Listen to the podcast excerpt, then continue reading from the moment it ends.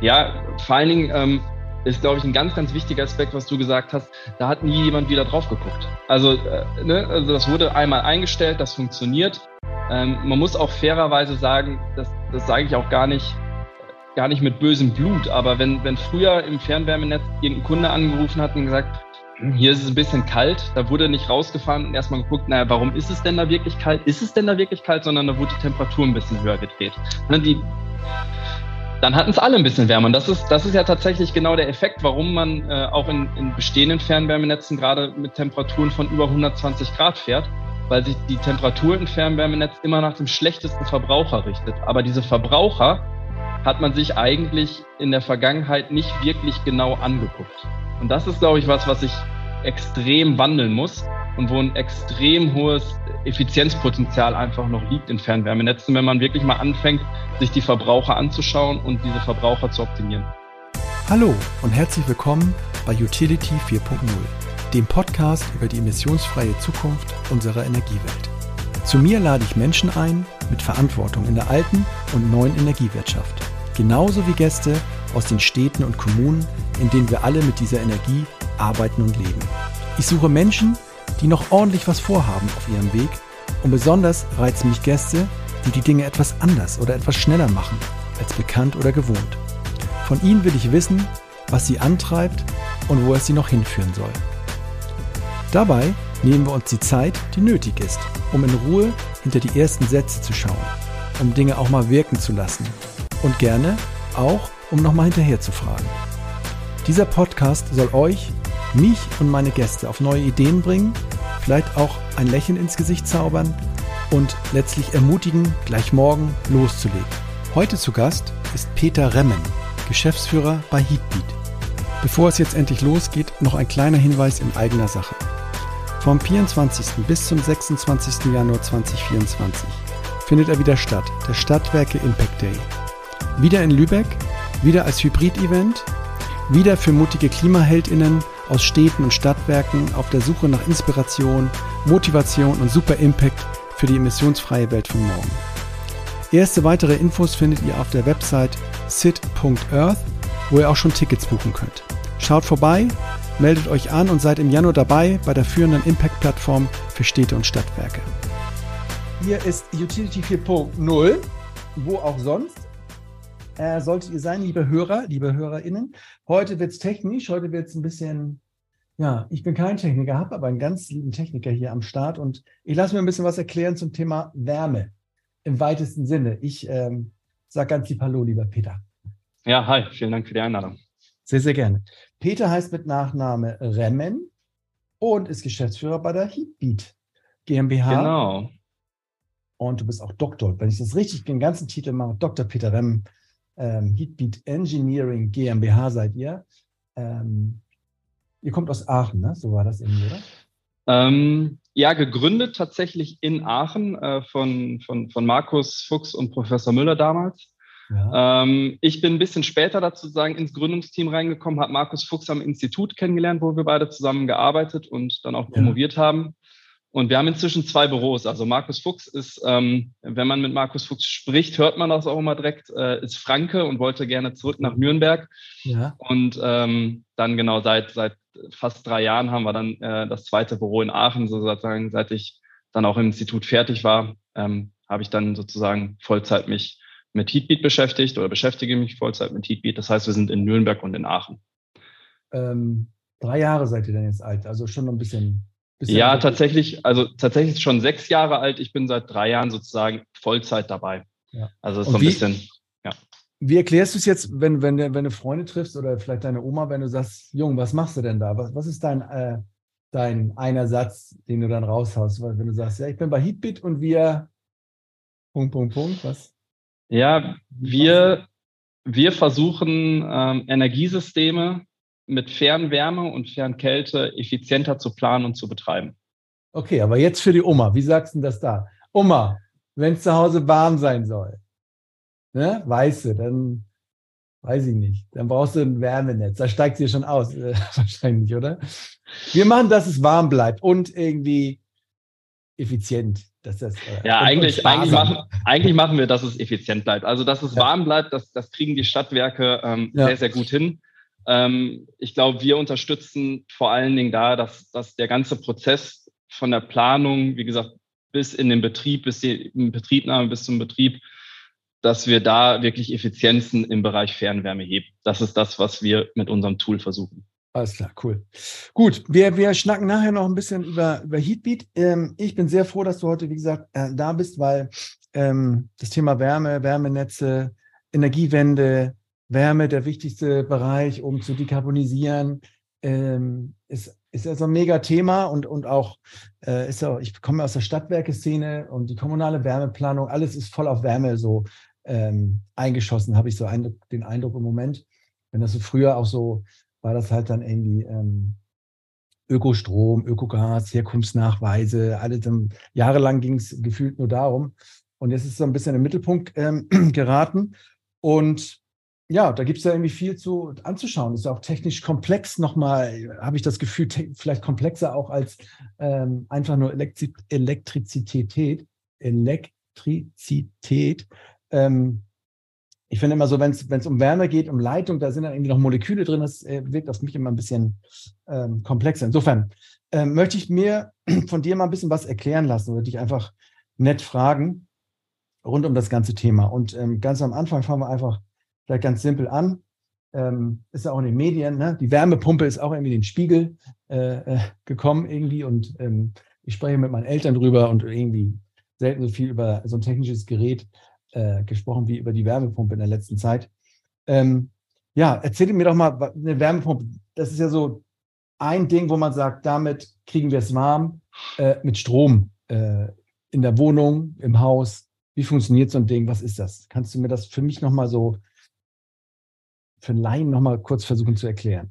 Ja, ich glaube, die, die bekannteste Analogie, die hast du bestimmt auch schon mal gehört, ist, dass ähm, ja eine Wärmepumpe wir in jeder Wohnung haben, das ist der Kühlschrank. Ne? Also irgendwie so, dass man sagt, ähm, bei einer Wärmepumpe brauchst du immer eine, eine warme Seite, das ist das, womit du heizen möchtest, und du hast eine kühlere Seite, da wo du der Umgebung Wärme entziehst. Und dann im Kühlschrank kannst du das vorstellen, ich entziehe, entziehe dem Kühlschrank Wärme und ja, verbringe diese Verdichte, ein Kältemittel und sage ich mal, kann das dann auf höherem Temperaturniveau ähm, dann als Heizzweck wieder abgeben. Das ist immer noch ein bisschen abstrakt. Ja. Ähm, aber nochmal jetzt Kühlschrank, ne? Also Kühlschrank geht von drinnen nach draußen quasi. Ne? Ich ziehe, ich mache irgendwie einen Raum, mache die Tür zu und ziehe die Wärme da raus, ne? Und damit es dann drin kalt wird. Und wie funktioniert dieses Rausziehen?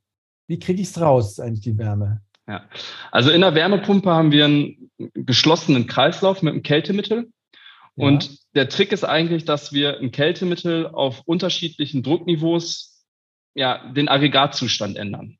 Und wenn es kalt werden soll, verdampfen wir das Kältemittel bei sehr niedrigem Druck. Und verdampfen kennt man ja irgendwie vom Schwitzen. Ne? Also wenn ja, ich genau. was Feuchtigkeit auf dem Arm habe oder wo auch immer, dann verdampft das, ja. dann wird meine Haut ein bisschen kühler. Das ist im Grunde der Effekt, der sozusagen der, der Umgebung die Wärme entzieht. Ja. Was wir dann machen, wir stecken das Ganze, diesen, das verdampfte Kältemittel durch eine, einen Kompressor, also im Prinzip äh, eine. Luftpumpe, ne? Äh, ja. wo du einfach was verdichtest.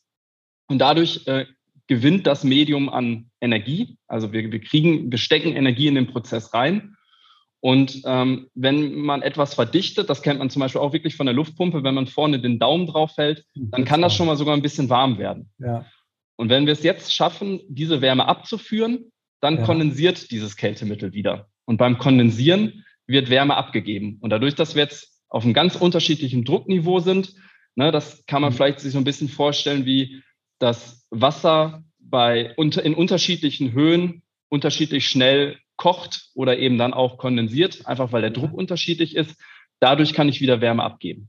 Und wenn ich dann sozusagen das verflüssigt habe, kann ich es wieder äh, auf das niedrige Temperaturniveau ja, drosseln, ne? kann ich einfach einen Widerstand einbauen sozusagen und dann habe ich wieder das niedrige, Temper äh, das niedrige Druckniveau und dieser Prozess sozusagen beginnt von vorne. Ist also ein Kreisprozess. Okay.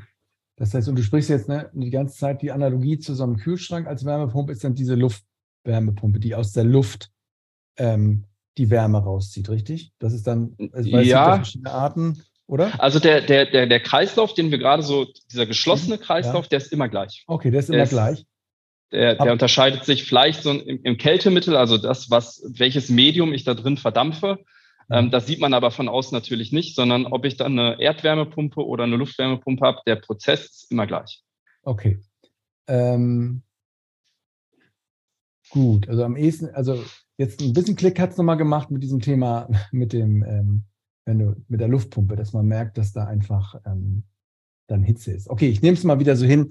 Es, äh, vielleicht wird es nochmal klar. Manchmal denke ich, ich habe es verstanden, aber denke dann immer so, wie Druck, wie Gas. Also, ne, da ist einfach dann irgendwie immer zu viel Chemie noch drin, aber sei es mal drum. Ähm, warum sind diese Wärmepumpen jetzt so in Mode gekommen? Warum, warum sprechen wir jetzt darüber? Was ist so, ähm, Gab es die früher die ganze Zeit auch immer schon oder war das nur so ein exotisches äh, Nerd-Spielzeug oder ähm, sind die jetzt erst vor kurzem entwickelt worden? Ja, also Wärmepumpen ähm, gibt es schon sehr lange. Ja. Äh, die Technik gibt es schon sehr lange. Ja. Ähm, ne, Im Grunde genauso lange, wie ja. es Kühlschränke gibt. Okay, das ist ähm, mhm.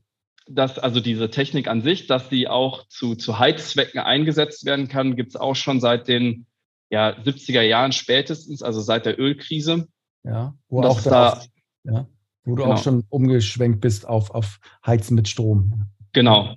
Ja. Ähm, das heißt, das ist keine, keine neue Technik und ich glaube, das ist auch eine, eine ganz wichtige Message, die man immer noch mal so vielen Leuten auch mitgeben muss. Ja. Eine Wärmepumpe ist nichts Neues, was ja, seit drei Jahren erfunden wurde und völlig nicht reif ist, sondern das ist eine extrem ähm, erprobte Technologie. Ne? Also auch diese, genau diesen Prozess, den wir gerade, diesen Kreisprozess, den wir gerade beschrieben haben, jeder Kühlschrank, jede Klimaanlage, ja. das ist überall drin. Das ist eine extrem erprobte Technologie. Ähm, aber in den letzten Jahren haben sie ein bisschen sich noch weiterentwickelt, oder? Weil, äh, also nur so, so das Thema, also oder ja, vielleicht nochmal sagen, was für Arten gibt es da eigentlich von Wärmepumpen? Ich habe eben da diese Luftwärmepumpe ähm, angesprochen. Das ist halt dieser umgekehrte Kühlschrank, der aus der Luft aus der Umgebungsluft irgendwie Wärme rauszieht oder, oder Wärme, ja, nee, Wärme rauszieht, würde ich jetzt mal sagen. Richtig? Ja. Okay.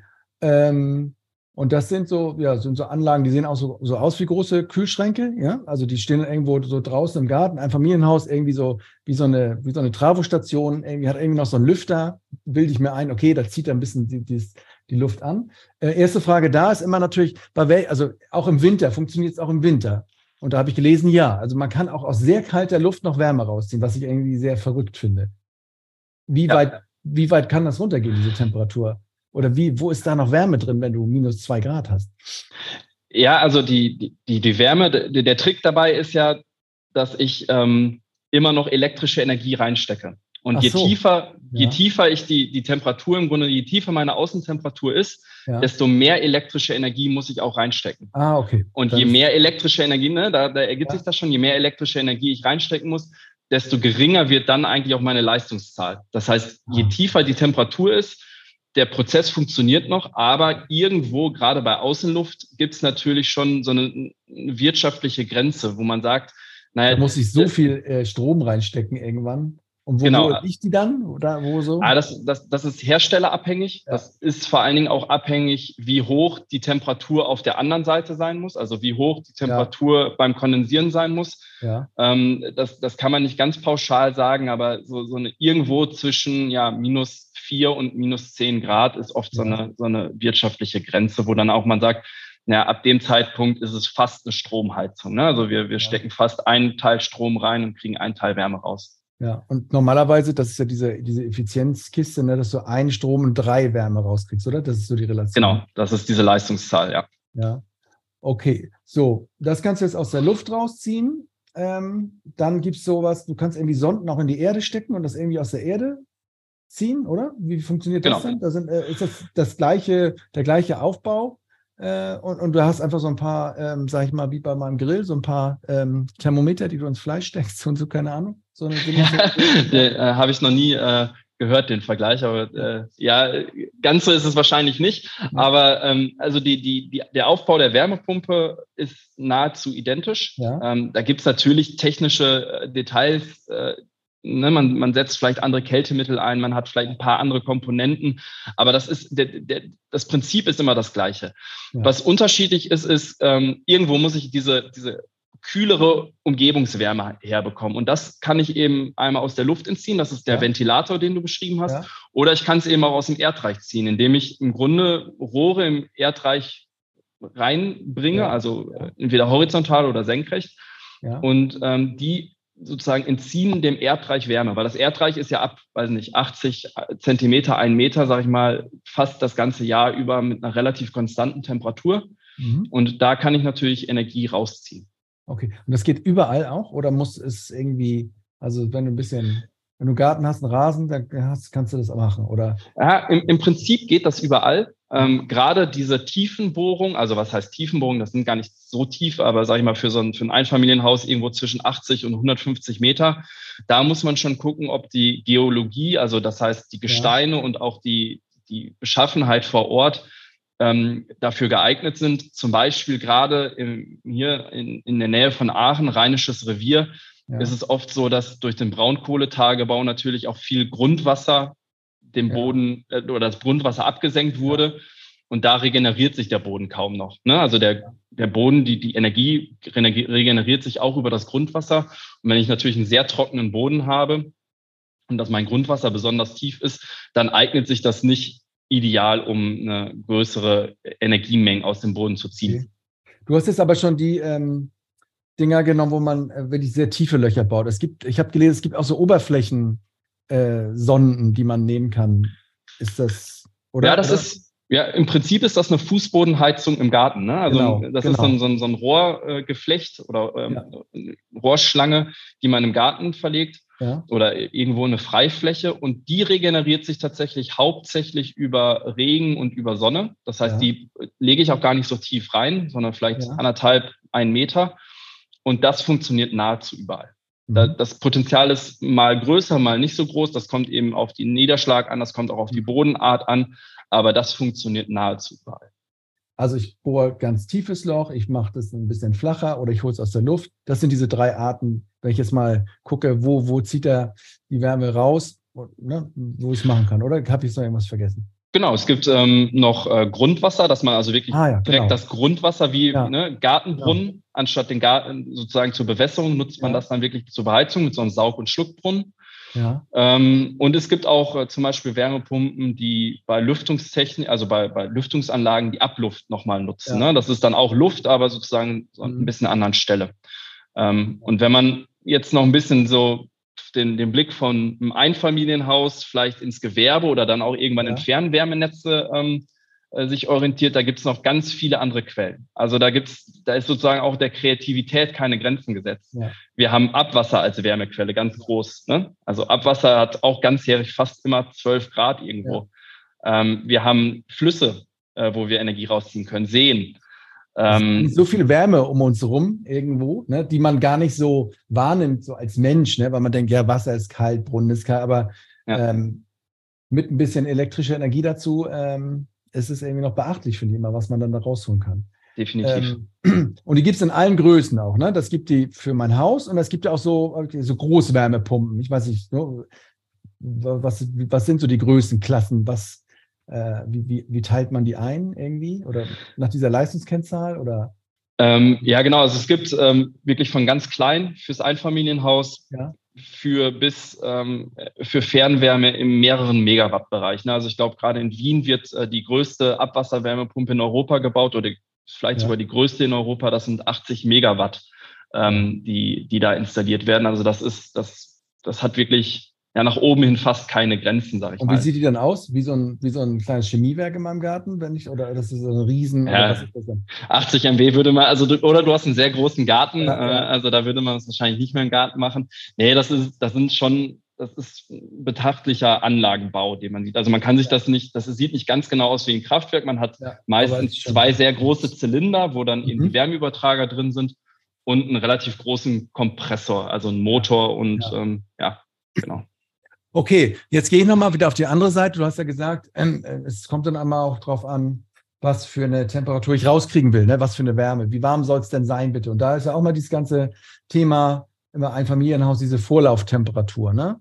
Ähm, und da hatte ich jetzt auch immer den Eindruck, oder ich bin jetzt kein Heizungstechniker, aber so die klassischen Heizungen brauchen halt eine hohe Vorlauftemperatur. Ich weiß nicht, ob du weißt, wie hoch, aber und die Wärmepumpen waren bislang immer nicht so, konnten nicht so eine hohen Temperaturen erreichen und das war nicht effizient. Oder ich weiß, es gab, gab auf jeden Fall immer so ein, ja, Wärmepumpen schaffen das dann nicht, so eine alte gusseiserne Heizung ähm, am, äh, irgendwie zu befeuern. Wie, wie ist das da? Wie, oder wie ist dein Blick darauf?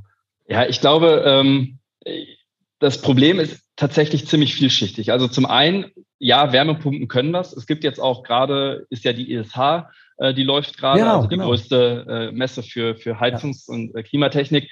Ähm, da werden auch neue Produkte vorgestellt, die, die auch im Einfamilienhausbereich Temperaturen bis 75 Grad Celsius ohne Probleme schaffen. Und das Natürlich ist so das Klassische, ne? was auch so eine Gasbrenner mir da oder so eine Ölheizung mir.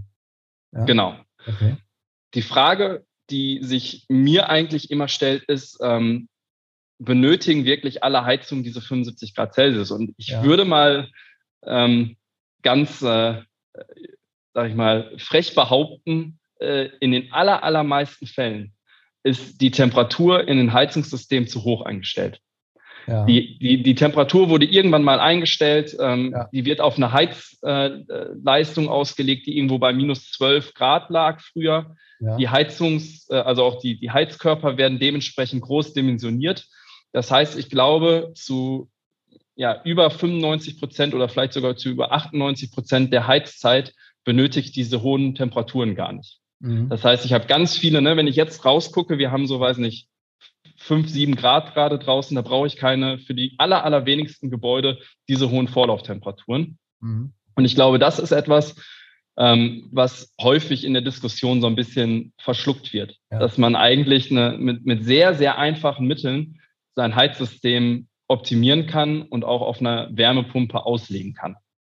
Ja gut, das, das hört man ja immer, wenn du neu baust und das dann alles dämmst und machst und, und, und Fußbodenheizung und Flächenheizung, dann kannst du auch eine Kerze reinstellen, quasi theoretisch, und dann eine Bude und dann kann, kann da auch die Wärmepumpe dann so mit, mit fünf Grad um die, um die Ecke lüften und das wird warm. Ne? Das, aber die kommen ja immer aus dieser anderen, so ich, ich kann nicht, ich kann nicht die Heizungskiste rausreißen. Das muss alles drin bleiben und deswegen kommt die Wärmepumpe leider nicht in Frage. Und dann wegen der Vorlauftemperatur zum Beispiel, weil halt irgendwie. Und jetzt sagst du, naja, gut, Klassische Heizungssysteme sind eh immer ein bisschen zu warm eingestellt. Da kann man schon noch was optimieren, auch nach unten. Die kommen auch mit weniger klar.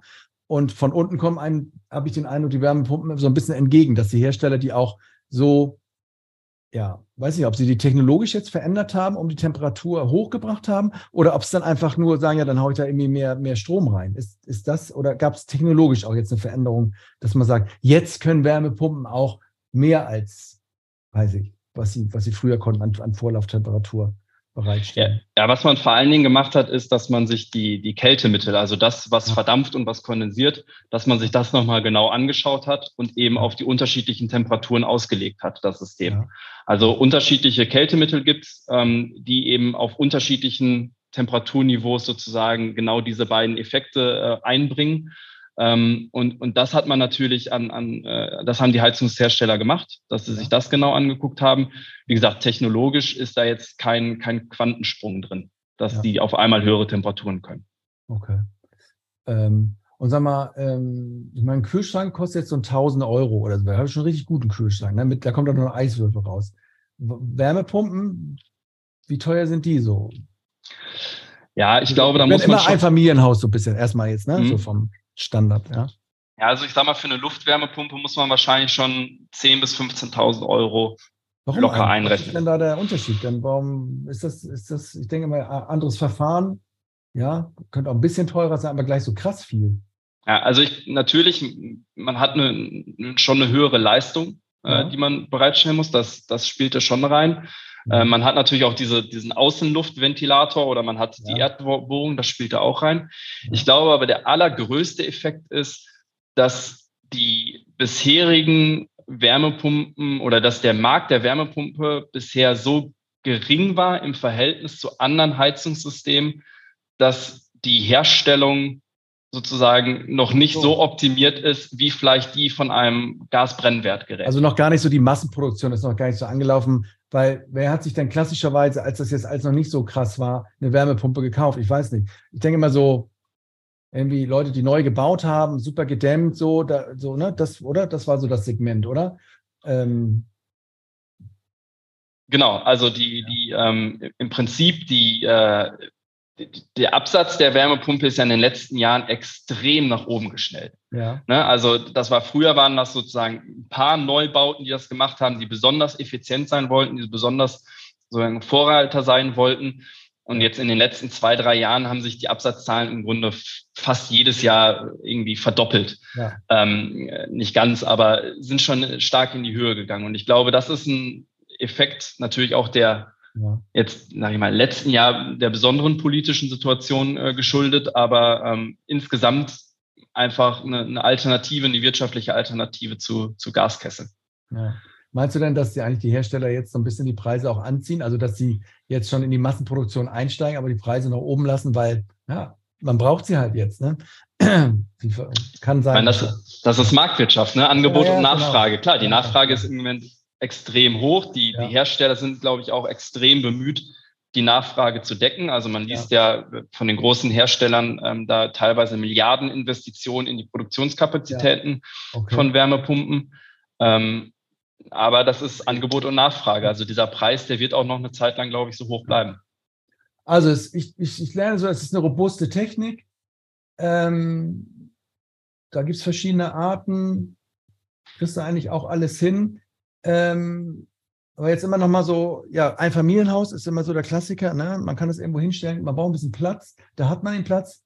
Nochmal jetzt das Thema, ja, ich, die schönen Altbauwohnungen in, in, in den Städten. Wie, was, wie mache ich das da? Hier jetzt bei mir, Gastherm überall drin, alles Altbau, hohe, kein, kein Garten, hohe Räume. Wo, wohin mit den Dingern? Ja, ich glaube extrem schwer. Ja. Also ich glaube, das ist auch ein Beispiel, was du erzählst oder was du gerade berichtest, eine Altbauwohnung. Ja. Äh, jeder hat seine Etagenheizung, ja. ähm, also kein zentralisiertes Heizsystem in, genau. in den Mietgebäuden.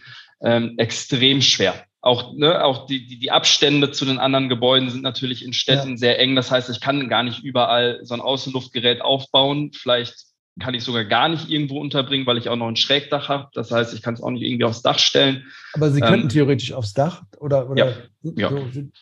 aber dann muss ein Flachdach sein, so, so wo auch ja. sonst so Klimaanlagen so rumhängen, oder? Würde ich Genau, also ich denke, es gibt bestimmt auch ähm, technische Lösungen, das auf ja. dem Schrägdach zu installieren, aber das ist natürlich nicht ideal, sondern Flachdach ist dann natürlich schon deutlich besser. Okay. Aber, aber, aber was müsste, also da gibt es ja so viele von diesen Gebäuden. Ist das denn schon das Thema Wärmenetz oder kleines, kleines Wärmenetz, äh, wo wir gleich noch hinkommen? Aber es geht, müsste man dann so ein bisschen aus der Wohnung rausgehen, ähm, sag ich mal, mit, dem, mit der Wärmeerzeugung, dann vielleicht auf einen Platz in einem Viertel und dann mit so einem Mini-Fern- oder Nahwärmenetz das in die, in die Buden bringen? Ähm, ich glaube, das ist eine sehr gute Lösung. Es gibt natürlich noch die, die Lösung, andere Quellen zu nutzen. Also es muss ja nicht immer die Luft sein, es muss nicht immer die Luftwärmepumpe sein, obwohl das jetzt so ein, so ein Synonym für die Wärmepumpe ja. geworden ist, das ist eine Luftwärmepumpe, gerade in Städten, ich hatte das gerade angesprochen, ja. Abwasserwärme, ähm, da kann ich im Grunde im Kanal mir einen Wärmeübertrager reinlegen, also ja. die, die, Wärme aus dem Kanal ziehen, ähm, dann brauche ich auch sozusagen keine Aufstellungsfläche mehr draußen. Wo man, ja, dann mache ich, doch das für, dann mach ich doch das für meine Altbauten ja, also das, das geht natürlich nicht, das geht natürlich nicht unendlich. Ne? Ähm, das ist zum einen, weil das natürlich auch eine gewisse Fläche pro Gebäude braucht. Ja. Äh, okay. Und zum anderen muss ich natürlich erstmal einen großen Abwassersammler da haben. Und der ja. dritte Aspekt ist auch, also du merkst schon, es sind immer viele Zusammenhänge, ja, ne? wenn, man, wenn man das schaut. Ich bin noch da, aber ich bin noch dabei. Ja, ja ähm, der dritte Aspekt ist, dass auch ich das Abwasser nicht unendlich abkühlen darf. Also ich darf nicht ein Ab, ähm, ne, weil sonst irgendwann die Bakterien auch in der genau. Kläranlage sagen, nö, ich arbeite ich nicht mehr und dann freut sich die Abwasserreinigung natürlich auch nicht. Von daher, das sind schon so ein paar Aspekte, warum man jetzt sagt, das ist jetzt keine Lösung für alles, aber das ist, glaube ich, ein extrem wichtiger Baustein. Ja.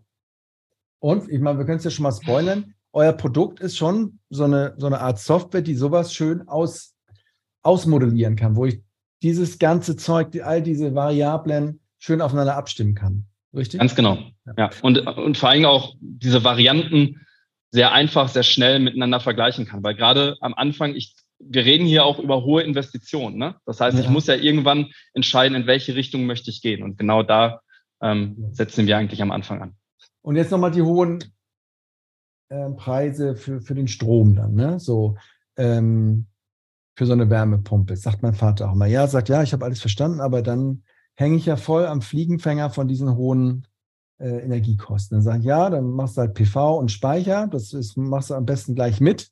Ist das auch, würdest du auch sagen, ist immer das richtige Paket, Wärmepumpe, PV, Speicher, Wärmespeicher, habe ich gelernt, dass das ja auch noch so ein Thema ist. Ne? Also kannst du nochmal dieses, diese Kombination, was ich da am besten noch mit, mit installiere, damit das von der Effizienz oder von den Kosten vielleicht auch noch ein bisschen ähm, ja. runterkommt, von den laufenden Kosten jetzt mal ab, nicht, nicht, nicht die Installationskosten, weil das summiert sich dann ja schon.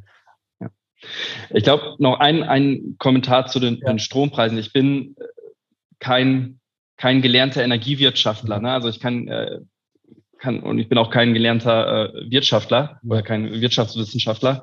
Ähm, aber ähm, in Deutschland haben wir natürlich schon die Sondersituation gehabt und haben sie trotz der Preissteigerung eigentlich immer noch, dass wir ein extrem hohes Verhältnis zwischen Strom- und Gaspreis haben oder hatten.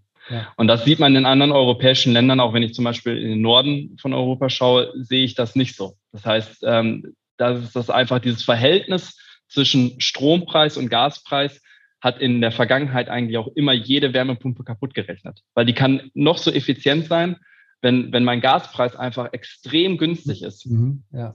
Dann, dann schaffe ich es gar nicht dagegen, ich schaffe es gar nicht günstiger zu werden. Und ich glaube, das wäre so auch die, die Antwort ähm, äh, an deinen Vater, ähm, dass wenn ich, ne, ich bin kein Wirtschaftswissenschaftler, aber ich würde schon hoffen, dass der Strompreis auf Dauer nicht so stark steigt wie der Gaspreis. Mhm. Okay. Das wäre meine, meine Hoffnung oder meine Bitte auch äh, an, an die, ja. die Energiewirtschaft und an die Politik, weil ich glaube, sonst haben wir ganz, ne, sonst, wir wollen ja nicht nur die Wärme elektrifizieren, wir wollen auch die Mobilität Alles. elektrifizieren. Das heißt, wir müssen schon schauen, dass der, der, der Strompreis, die Stromerzeugung eben sehr effizient und sehr kostengünstig ausgebaut wird. Ist ein Widerspruch wahrscheinlich. Naja, gut, dieser, also in der, in der Ferne, wenn alles Wind und alles PV ist und alles voll gespeichert werden kann und du so null grenzkostenmäßig unterwegs bist, dann geht das Ding ja auch vielleicht auf. Aber wir kommen ja aus so einer fossilen Welt, sind dann lange Jahre jetzt in so einem Übergang mit Verwerfung am Markt und dann noch ein paar Kriegen natürlich dazu, ähm, wo es dann schon mal sein kann, dass du, so eine Wärmepumpe installiert hast und denkst, Alter, ähm, die ziehen mich aber jetzt richtig aus äh, mit den Euronen. Aber jetzt nochmal, also, aber trotzdem würdest du PV dazustellen, einen Speicher und generell habe ich gelesen, dass die Wärmepumpen an sich immer noch auch mit so einem Speicher, mit so einem Wasserspeicher, Wärmespeicher daherkommen. Und ich kenne aber eigentlich jetzt immer nur meinen warmen Wasserspeicher an der Gasheizung. Ist das dann dasselbe oder? Ja, im Prinzip ist das das Gleiche. Ähm, es ist, glaube ich, hilf, also ein Wärmepumpensystem ist eigentlich mit Speicher immer hilfreich ja. weil ich dann einfach die Wärmepumpe von der Leistung ein bisschen kleiner dimensionieren kann, gerade wenn ich an die Trinkwarmwasserbereitung denke, wo ich ja kurzzeitig sehr hohe Leistung benötige, genau wie du es auch bei deiner Gastherme hast.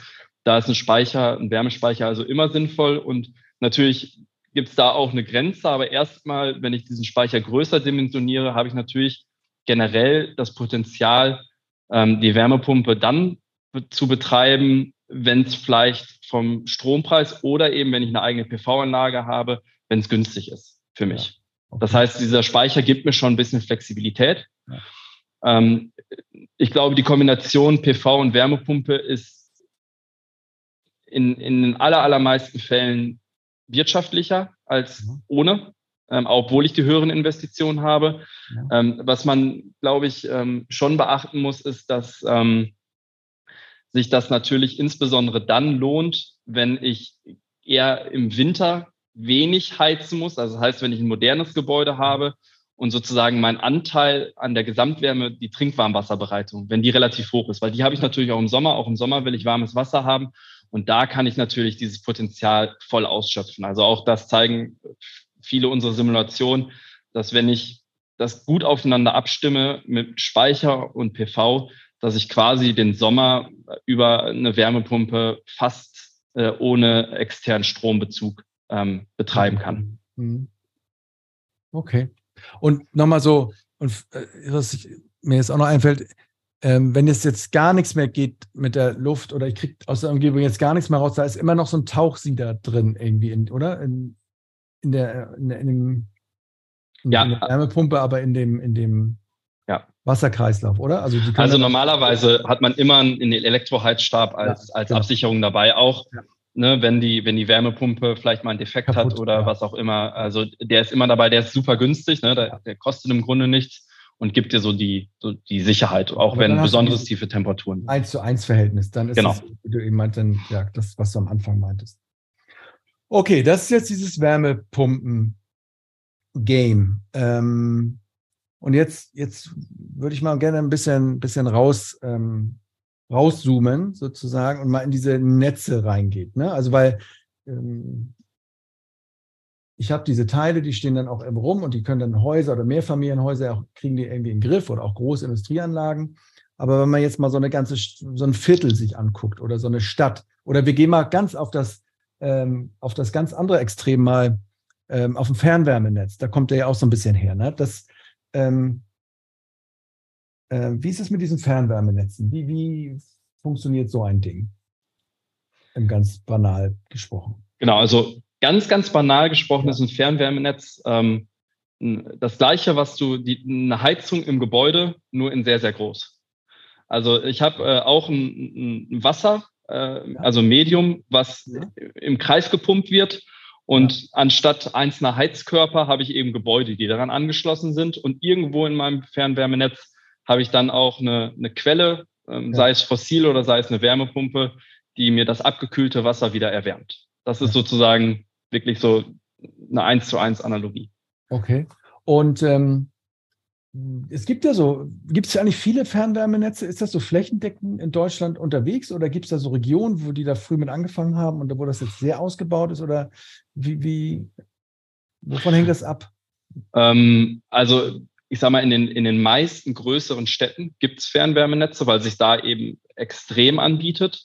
Ja. Ähm, es gibt ja immer so, so, so Fern- und Nahwärme, wird ja oft unterschieden, ja, wobei. Wie würdest du ähm, das entscheiden? Genau, hätte ich jetzt auch. Ja, rein, muss schon ein bisschen näher dran sein, denke ich dann, an mir, die Erzeugung. Ja, oder?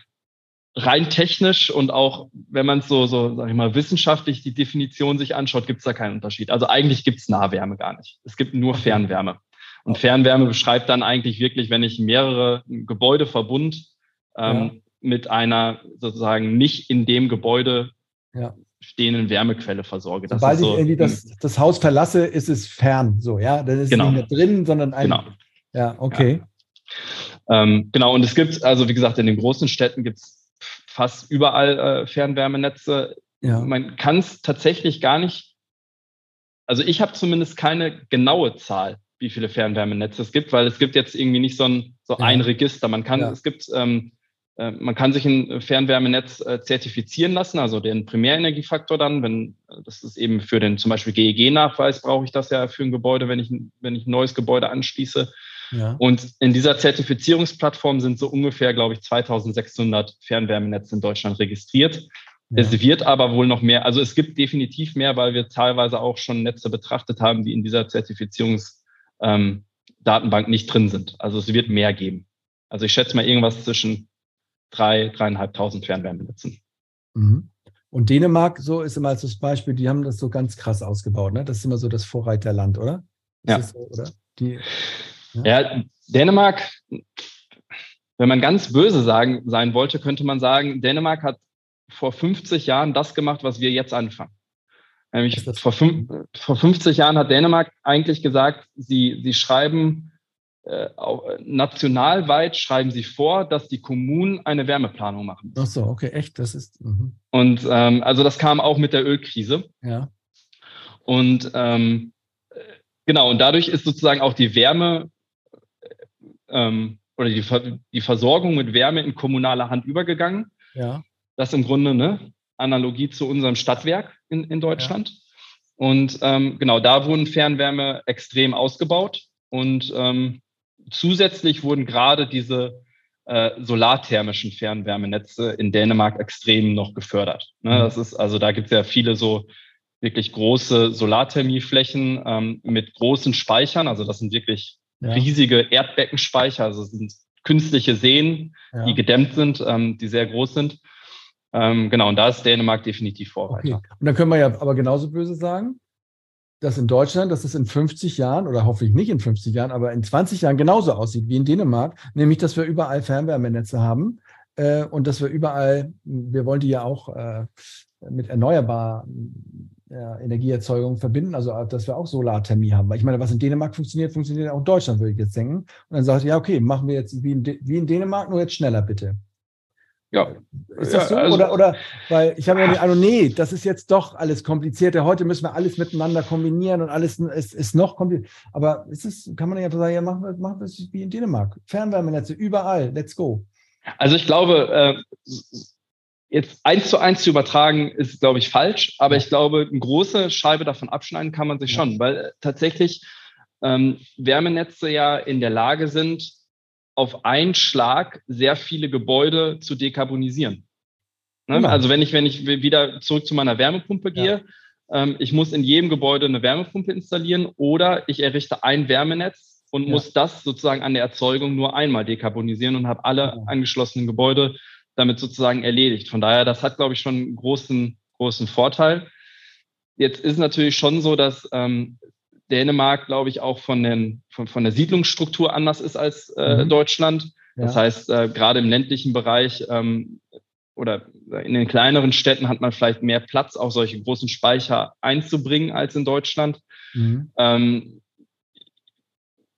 also ne, eins zu eins übertragen würde ich es nicht, aber ich glaube schon, dass Fernwärmenetze, und das ist ja nicht nur jetzt, sage ich mal, eine, eine Meinung, weil ich gerade Fernwärmenetze besonders gut finde, sondern das ist ja auch tatsächlich eine, eine Meinung, die politisch und auch von vielen anderen äh, Experten und Expertinnen geteilt wird, ähm, wird eine sehr, sehr große Rolle in der Energiewende spielen. Ja, aber sie sind halt nicht so einfach zu äh, installieren, von so nachträglich jetzt in so einem, in so einem schönen engen Baubestand, irgendwo so in der Innenstadt, da, oder? Diese Rohre, die du dann legen musst, oder?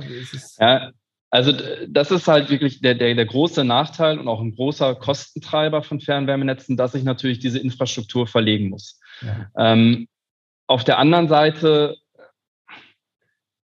ist es, glaube ich, also klar, es sind einmal die Kosten. Ich glaube, es sind ja auch die, die, die Widerstände, die teilweise aus der eigenen Kommune dann kommen ähm, ne, wo gesagt wird, naja, auf gar keinen Fall reißt du mir jetzt diese Straße auf. Ja, so. ähm, und natürlich auch von den, von den Anwohnerinnen und Anwohnern, die sagen, naja, jetzt äh, wieder hier eine Baustelle für ja. ein halbes Jahr. Das, das ja. wollen wir nicht. Ich glaube, das ist schon sowas, was, was immer negativ bei Fernwärme mitschwingt äh, im Bau. Mhm.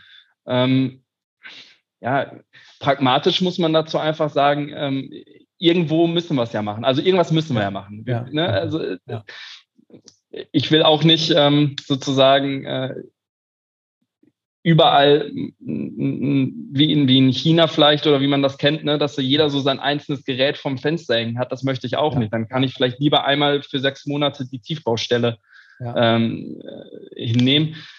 Es ist, also das ist nicht leicht, da hast du vollkommen recht. Ne? Also es ist schon ein schwieriges, schwieriges Thema mit dem Tiefbau, muss man einfach Und so sagen. Mal, ja, genau. Tiefbau ist schwierig. Und sag mal, aber wenn jetzt in Deutschland haben wir die Fernwärmenetze, die wir jetzt haben, da denke ich, da musst du jetzt einfach nur, wenn du das, wenn du dekarbonisieren bist, wenn du, wenn du ähm, Wärmewende machen willst, musst du ja einfach nur die, ähm, ja, die Erzeugung austauschen. Ne? Also was ist das klassischerweise, was da heute dranhängt? Ähm, wo kommt die, wie wird die Wärme erzeugt? Also ich, ähm, so Müllverbrennung so, manchmal so, ne? Oder? Ja, Müllverbrennung. Ähm, ich würde sagen, aber wenn man sagt, wirklich klassisch ist es ähm, Gas oder Kohle. Ähm, aber als, sozusagen immer als Kraft-Wärme-Kopplung, das heißt immer als Auskopplung aus, dem, ähm, aus der Stromproduktion. Ja. Und ist das dann so einfach te technisch jetzt so einfach machbar? Man sagt, wir wollen kein Kohle, kein Gas, wir stellen da jetzt einen Punkt, Punkt, Punkt hin. Ist das, ähm, was ist das und geht das eigentlich so technisch jetzt mal so einfach, dass man. Ähm, technisch ja, das geht so einfach. Und was stellt man dann dahin? Die, die, also, ähm, zum Beispiel auch eine Wärmepumpe. Ja, also eine große. Ähm, genau, die, die Finessen liegen dann halt doch schon wieder immer ein bisschen im Detail, weswegen da auch viele, sag ich mal, ein bisschen zögerlich sind. Ähm, und da ist tatsächlich auch wieder die hohen Temperaturen spielen ja wieder eine hohe Rolle. Das Vorlaufthema ist da auch wieder am Start. Ja, ja. Ähm, das heißt aber, so die einfache Antwort, ähm, der Austausch von einem Energieerzeuger zum nächsten ist in einem Fernwärmenetz eigentlich kein großes Problem. Ist natürlich immer eine große Baumaßnahme, das ist immer ein großes Projekt, aber das ist jetzt, das ist jetzt nichts, was unlösbar wäre. Ja. Bei weitem nicht. Und ähm, also ich habe auch gehört, dass diese Fernwärmenetze, genau wie du gesagt hast, auch im Haus, dass es alles ein bisschen zu heiß ist und nicht, ähm, sag ich mal, richtig ausbaldobert ist, dass es bei Fernnetzen auch so ist, dass sie zum Teil vor 30 Jahren hingeballert sind, eingestellt und äh, dann wurde nie wieder geguckt. So, ne? Und, und da, da glaube ich, da machen sie jetzt viel mit, mit so IoT-Sensoren, dass du überhaupt mal messen weißt, was da los ist in deinem Netz. Und das passte zu dem, was du gesagt hast. Da ist, glaube ich, noch viel rauszuholen, wenn man da mal ein bisschen nicht nur mit dem Holzhammer draufhaut, sondern man mit der Pinzette das versucht zu modellieren, oder? Ja, vor allen Dingen ähm, ist, glaube ich, ein ganz, ganz wichtiger Aspekt, was du gesagt hast. Da hat nie jemand wieder drauf geguckt. Also, äh, ne, also das wurde einmal eingestellt, das funktioniert. Ähm, man muss auch fairerweise sagen, dass das sage ich auch gar nicht, gar nicht mit bösem Blut, aber wenn, wenn früher im Fernwärmenetz irgendein Kunde angerufen hat und gesagt, hier ist es ein bisschen kalt. Da wurde nicht rausgefahren und erstmal geguckt, naja, warum ist es denn da wirklich kalt? Ist es denn da wirklich kalt? Sondern da wurde die Temperatur ein bisschen ja. höher gedreht. Und auch und alle hatten es dann ein bisschen wärmer. Dann, dann hatten es alle ein bisschen wärmer. Und das ist, das ist ja tatsächlich genau der Effekt, warum man mhm. äh, auch in, in bestehenden Fernwärmenetzen gerade mit Temperaturen von über 120 Grad fährt, weil sich ja. die Temperatur im Fernwärmenetz immer nach dem schlechtesten Verbraucher richtet. Aber diese Verbraucher hat man sich eigentlich in der Vergangenheit nicht wirklich genau angeguckt. Und das ist, glaube ich, was, was sich extrem wandeln muss und wo ja. ein extrem hohes Effizienzpotenzial einfach noch liegt in Fernwärmenetzen, wenn man wirklich mal anfängt, sich die Verbraucher anzuschauen und diese Verbraucher zu optimieren. Mhm. Ähm, aber, aber es gibt jetzt auch Wärmenetze, die mit, mit geringeren Vorlauftemperaturen klarkommen. Also wenn ich jetzt da so ein Ding hinstelle, eine große Wärmepumpe, die schafft jetzt nicht so die Megatemperatur, weiß ich nicht, wie, wie früher, wenn da, wenn da Kohle durchgeballert wurde, äh, ist er ein bisschen niedriger. Mh, hm, aber, aber man kriegt das schon hin. Oder muss man dann das ganze Netz noch wieder rausreißen und irgendwie anders dämmen oder, oder muss. muss ja, aber also erstmal gibt es natürlich Großwärmepumpen, die auch 120, 130 ja. Grad leisten können. Okay. Die gibt es auch schon und die, die, die, können auch errichtet werden. Ja. Irgendwo ist natürlich dann eine physikalische Grenze, dass ich schauen muss, wo kriege ich meine kalte Seite her. Ne? Ja, da funktioniert dann irgendwann die Luft natürlich nicht mehr ja. weil ich da einfach eine viel zu hohe äh, Differenz zwischen habe. Das heißt, da muss ich irgendwie zum Beispiel industrielle Abwärme, die ganzjährig auf 30, 35 Grad, da haben wir solche Fälle. Ja. Äh, Rechenzentren, äh, ein ganz großes Thema, die Abwärme aus Rechenzentren. Ja. Die muss ich dann nutzen. Aber grundsätzlich ist es schon so, dass wenn ich natürlich eine Wärmepumpe in meinem Fernwärmenetz einsetze, habe ich ein Interesse daran, die Temperatur in meinem Netz so gering wie möglich zu gestalten, weil dann natürlich die Effizienz steigt. Ja. ja. Und das kann ich auch. Also, oder, oder was, wenn ich das möchte, was sind denn da meine, meine, meine Stellgrößen? Ich fahre jetzt die Temperatur runter, aber was kann ich dann machen mit dem Netz, damit das, ich würde jetzt denken, ja, dann muss es besser einpacken noch. Keine Ahnung, muss doch die Straße aufreißen. Vielleicht andere Rohre, die besser, muss es austauschen dann oder muss es nicht? Weil es wäre so cool, wenn du einfach nur die Quelle ändern musst und sagst, okay, ich habe jetzt schon mal einen ganzen Stadtteil, eine ganze Stadt habe ich schon mal mit grüner Wärme versorgt. Also die, die Rohre an sich ähm, müssen in der Regel eigentlich gar nicht angefasst werden, weil die, die ne, gerade in dicht besiedelten Gebieten sind die Wärmeverluste von Fernwärmenetzen wirklich in, im Bereich, wo man sagt, da kann man mit leben. Ja. Sondern was man wirklich, wirklich machen muss, ist, ähm, sich die Verbraucher anzuschauen, zu schauen, brauche ich überall diese hohen Temperaturen und dann, wie hoch ist die Temperatur, die zurückkommt. Weil ich kann in meinem Fernwärmenetz, äh, das kann man sich ja irgendwie auch äh, vorstellen, ich kann nicht beliebig viel Wasser da durchschieben. Irgendwann ist da einfach eine Grenze, wo ich sage, das ist mein maximaler Volumenstrom, den ich durchschieben kann. Ja. Das heißt, ich habe diese beiden Stellgrößen eigentlich, um die Leistung in einem Netz zu erhöhen. Ne? Ich kann mehr Volumenstrom durchschieben oder ich kann die Temperaturdifferenz zwischen Vor- und Rücklauf ähm, erhöhen. Das heißt, wenn ich die Vorlauftemperatur absenke, kriegen erstmal alle, wenn ich alles andere lasse, kriegen alle Abnehmer in meinem Fernwärmenetz weniger Leistung. Ja. Das ist nicht gut, ne, weil dann wird es wirklich kalt. Ja. Das heißt, ich muss entweder den Volumenstrom erhöhen, da bin ich aber auch begrenzt. Ist das, das heißt, der Druck? Ist das Volumen? Genau, mehr Volumen genau. als mehr Druck, ne? Und dann ist genau, immer eine Grenze da, weil irgendwann macht es, ja. Okay. Irgendwann macht es Peng, genau. Ja.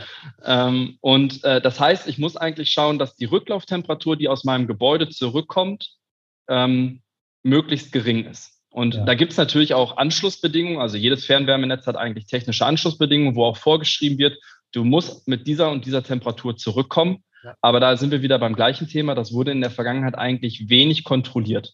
Vielleicht ja. bei den aller, allergrößten Verbrauchern, da wurde das mal kontrolliert, aber in der Summe wurde es nicht kontrolliert. ähm, und auch nicht versucht zu verbessern. Und ich glaube, das ist ein Hebel, der dann wirklich immer mit Austausch der Quelle. Muss geschaut werden. Ich muss meine Vor- und Rücklauftemperaturen in meinem Wärmenetz senken. Ja. Und das würdet ihr zum Beispiel auch mit eurem digitalen Zwilling, äh, jetzt benutze ich das Wort mal, ähm, könnt ihr sowas modellieren oder ausrechnen? Ja, genau. Also, also was, was, was wir natürlich, also was wir nicht ich, äh, eigentlich muss, fängt man nicht an, was man nicht kann, sondern was wir können, ist ja, ja. ganz genau, ja. ganz genau äh, zeigen, was sind die Effekte, wenn ich es schaffe, meine Vor- und Rücklauftemperatur zu senken, ist dann meine Versorgungssicherheit in meinem Netz noch gewährleistet? Oder wo habe ich vielleicht Engpässe? Das können wir genau mit unserem ähm, Tool zeigen. Was wir natürlich nicht machen können, ist, wir können nicht in das reale Gebäude reinschauen und sagen, du musst einfach nur einmal an diesen Regler drehen und dann ist deine Rücklauftemperatur wirklich äh, niedriger. Das heißt, das ist sozusagen der, der Schritt, den wir auch im Vorgespräch schon mal kurz angesprochen haben. Ne? Der, der Blick muss eigentlich nicht an der Gebäudegrenze enden für den Fernwärmeversorger, sondern wir müssen eigentlich es wagen, diesen Schritt reinzugehen und da auch wirklich, ja, sei es durch Digitalisierung ein großer Hebel, aber sei es auch, glaube ich, einfach durch Energieberatung dahin zu gehen und sagen, ich kann dir eben dein System optimieren, damit mein System auch laufen kann.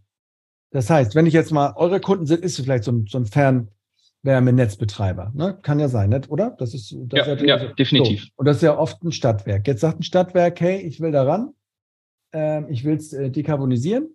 Ähm, so, und jetzt weiß ich, ich kann die Quelle irgendwie austauschen, aber dann passiert ein bisschen was. Ne? Dann muss ich ein bisschen ähm, ja, muss bisschen ausrechnen, wie das dann ausgeht, sage ich mal.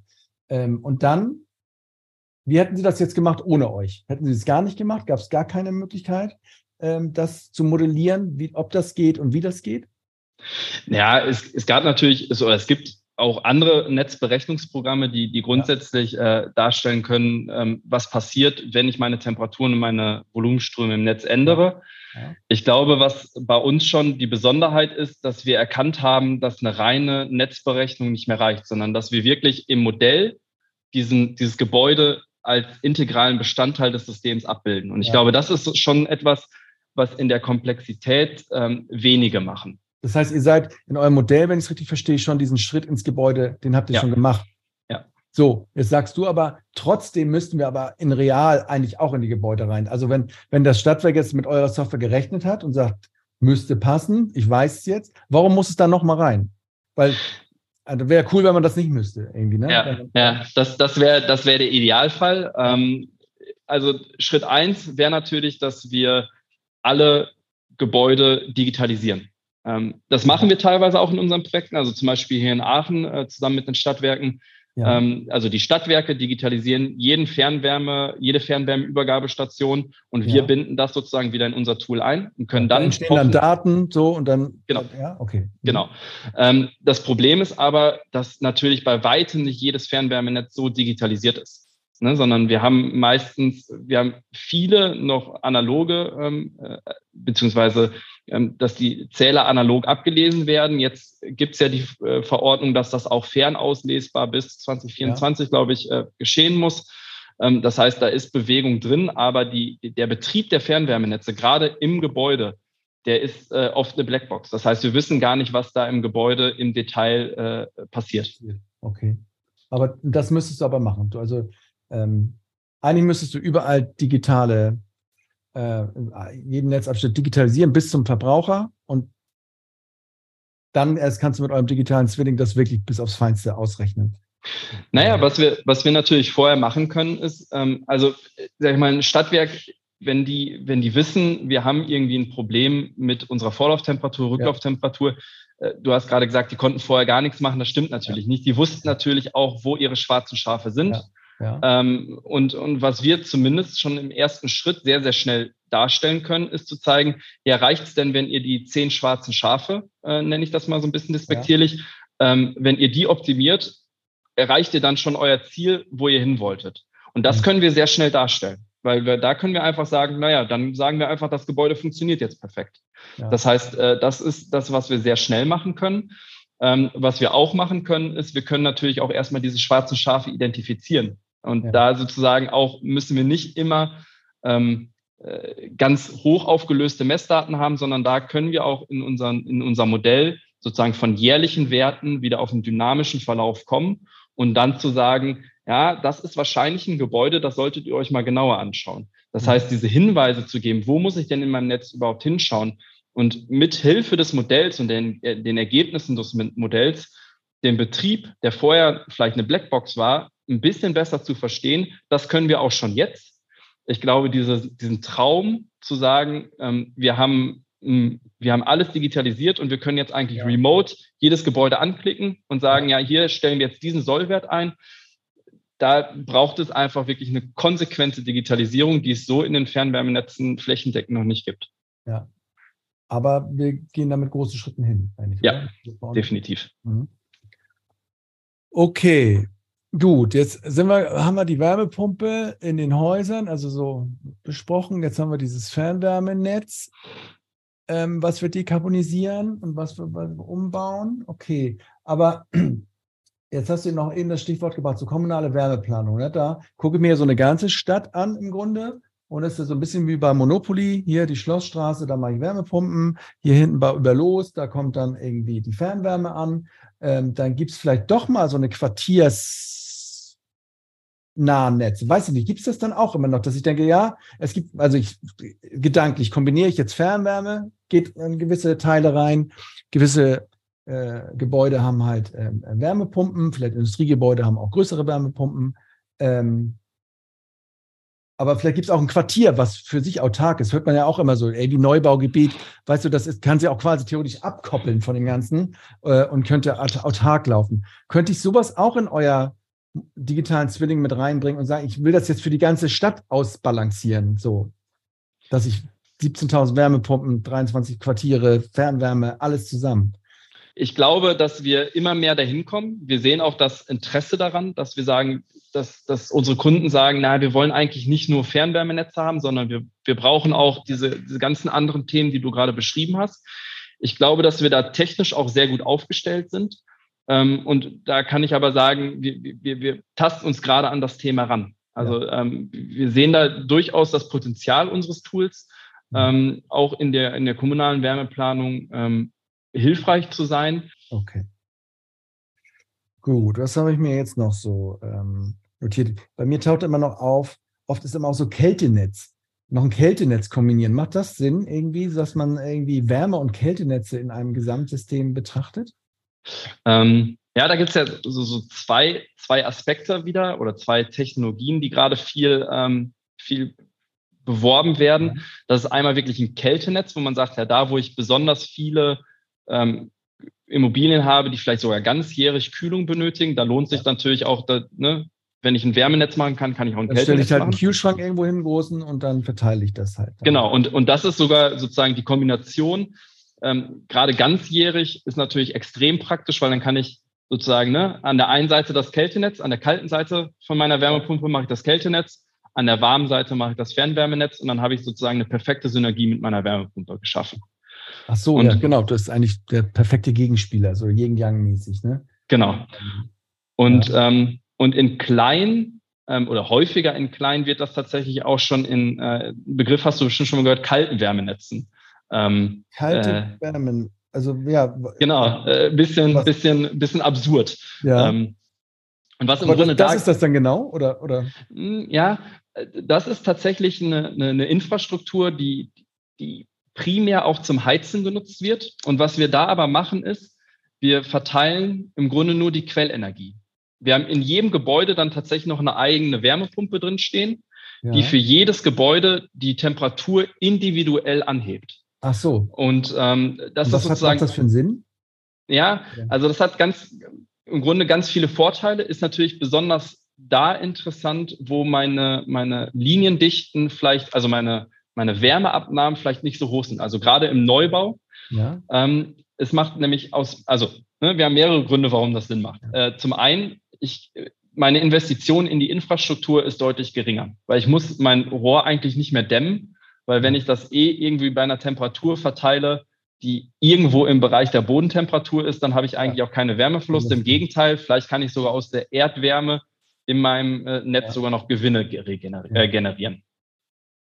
Ähm, dann macht es natürlich auch Sinn, weil ich für zu jedem Zeitpunkt in meinem Gebäude nur die Temperatur bereitstellen muss, die ich wirklich benötige. Also ne, so als Beispiel so, Neubau. Ja. Mhm. Ähm, ähm, ich habe äh, zu in meiner Heizperiode brauche ich eigentlich nur 35 Grad Celsius für meine Fußbodenheizung und einmal in eine, eine Stunde am Tag brauche ich 55 Grad, um meinen Trinkwarmwasserspeicher zu beladen. Das heißt, ich habe wirklich nur eine Stunde, die meine Wärmepumpe diese 55 Grad äh, zur Verfügung stellen muss. Den Rest der Zeit kann meine Wärmepumpe sehr, sehr effizient bei 35 Grad Celsius laufen. Ähm, ich kann natürlich auch diese, diese Quelle, ich brauche ja trotzdem irgendwie eine Quelle, die kann ich gemeinsam einmal erschließen für mein ganzes Gebiet ja.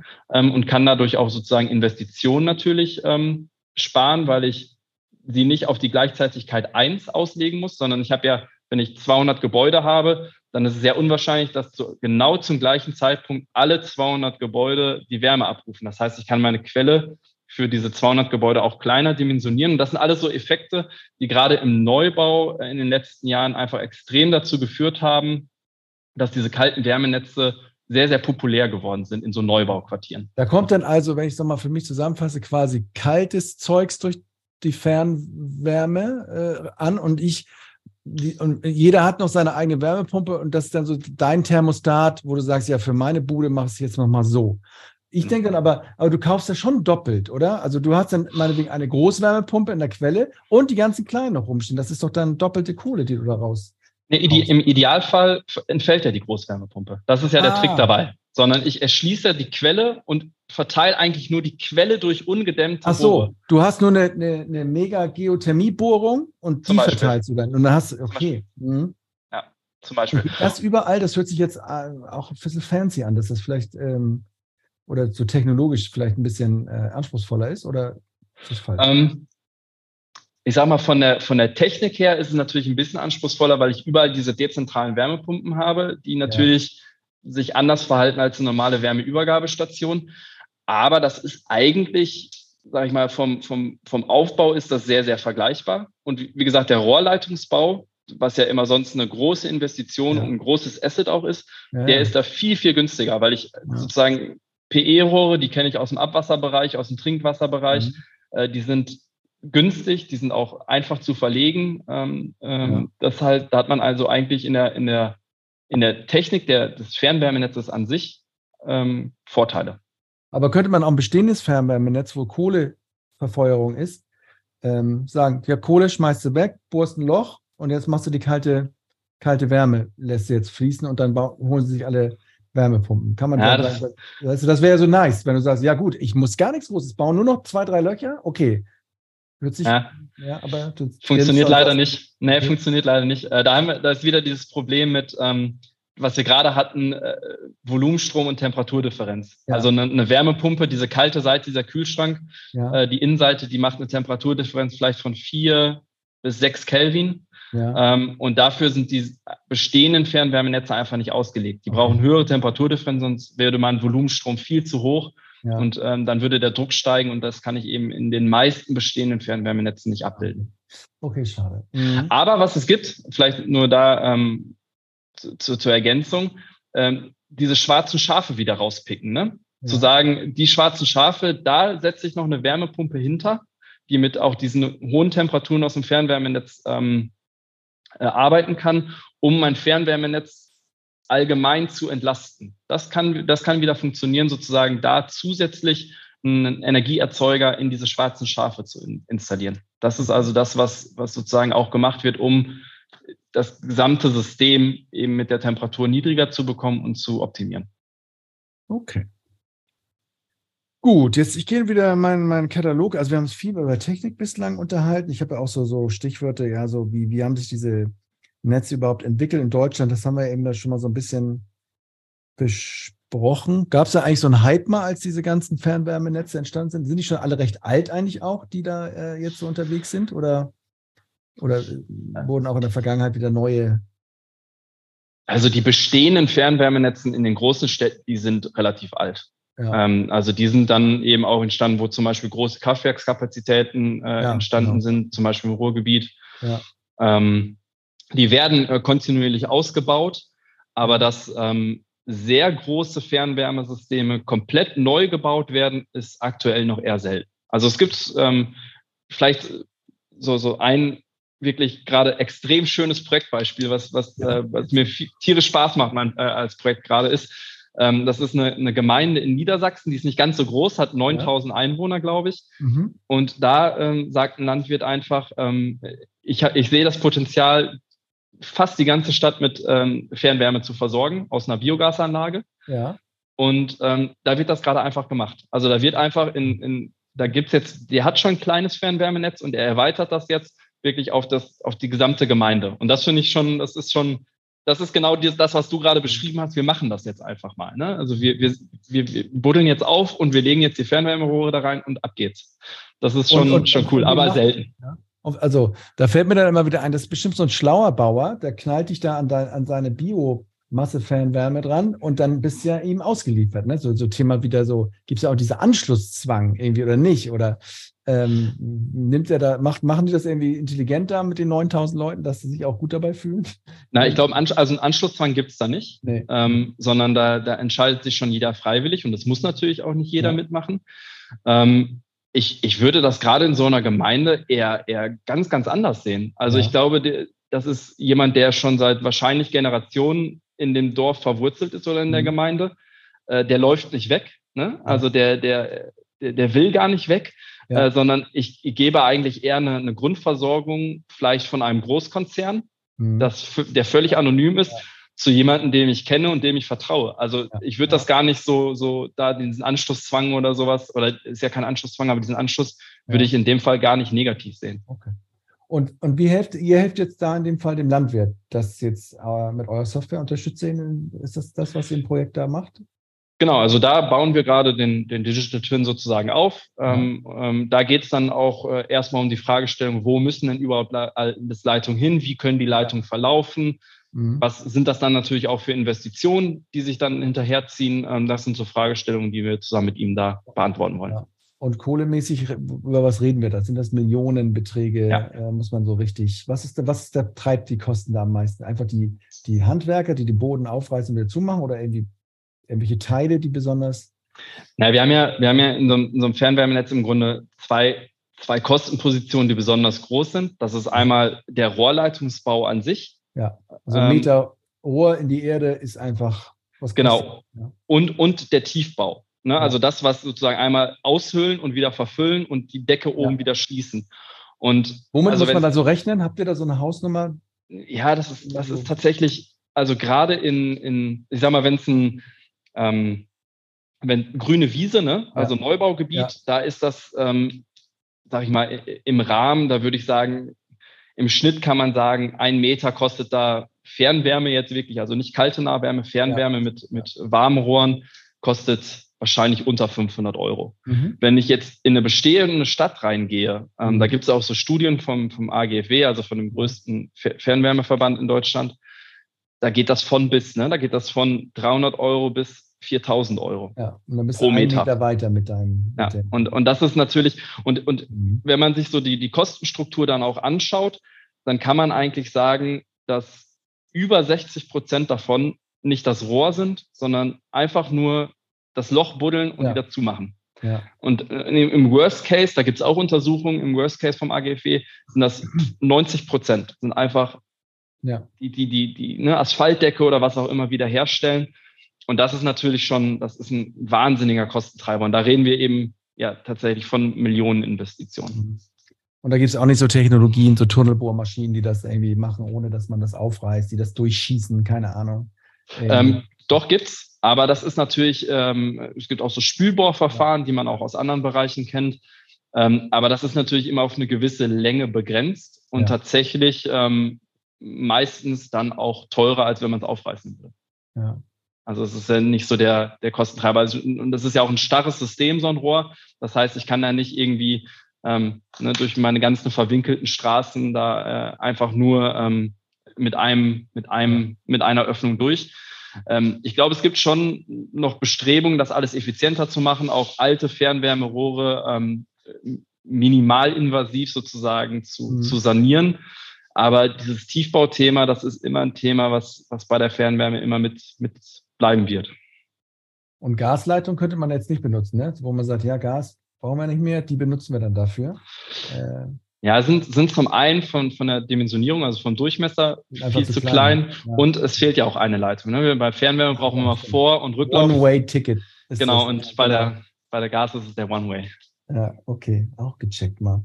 Okay, und äh, wenn ihr das jetzt so plant da mit dem Landwirt, ne, sieht, sie, hat er denn so eine Oberfläche und sieht so sein, ja, so wie bei, bei SimCity, ja, jetzt baue ich da mein, meine, heißt meine Biomasseanlage, jetzt lege ich die Leitung da rein und da wohnt Kalle und da hinten wohnt Petra und, und da ist das wirklich so eine Oberfläche, wo ich dann sehe ähm, und ich droppe dann da so eine Leitung rein und dann ähm, rechnet das Tool. Genau, also was, was er dann sozusagen von uns bekommt, ist so eine Web-Oberfläche, wo er sein, die Gemeinde sieht, äh, die einzelnen Gebäude sieht, die sind dann auch eingefärbt damit.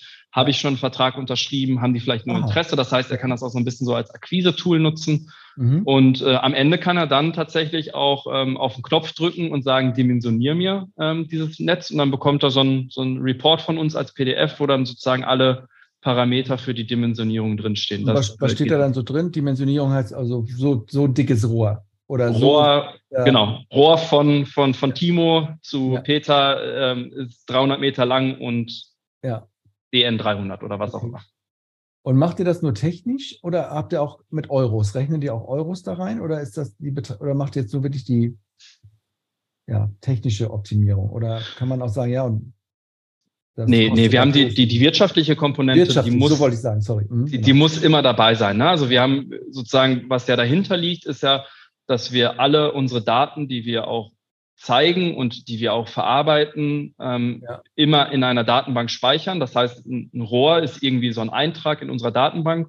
Und diesem Rohr kann ich dann wiederum Preise für den Tiefbau und für die Rohrkosten zuordnen. Und dann kann ich mir das nachher über sozusagen über unser Tool äh, leicht zusammenrechnen, wie viel es dann insgesamt kosten würde mit den angenommenen Kosten. Also ja. wirtschaftlich und technische Betrachtung. Ja, definitiv. Also das, das ist auch nicht nur in der Investition, sondern nachher auch, wenn wir den Betrieb simulieren. Ne? Da müssen wir auch sagen, ähm, was hat denn Vorteile, wenn ich ja. Erzeuger A oder Erzeuger B zu diesem Zeitpunkt laufen lasse? Also diese Wirtschaftlichkeit, die müssen wir immer mit betrachten. Mhm.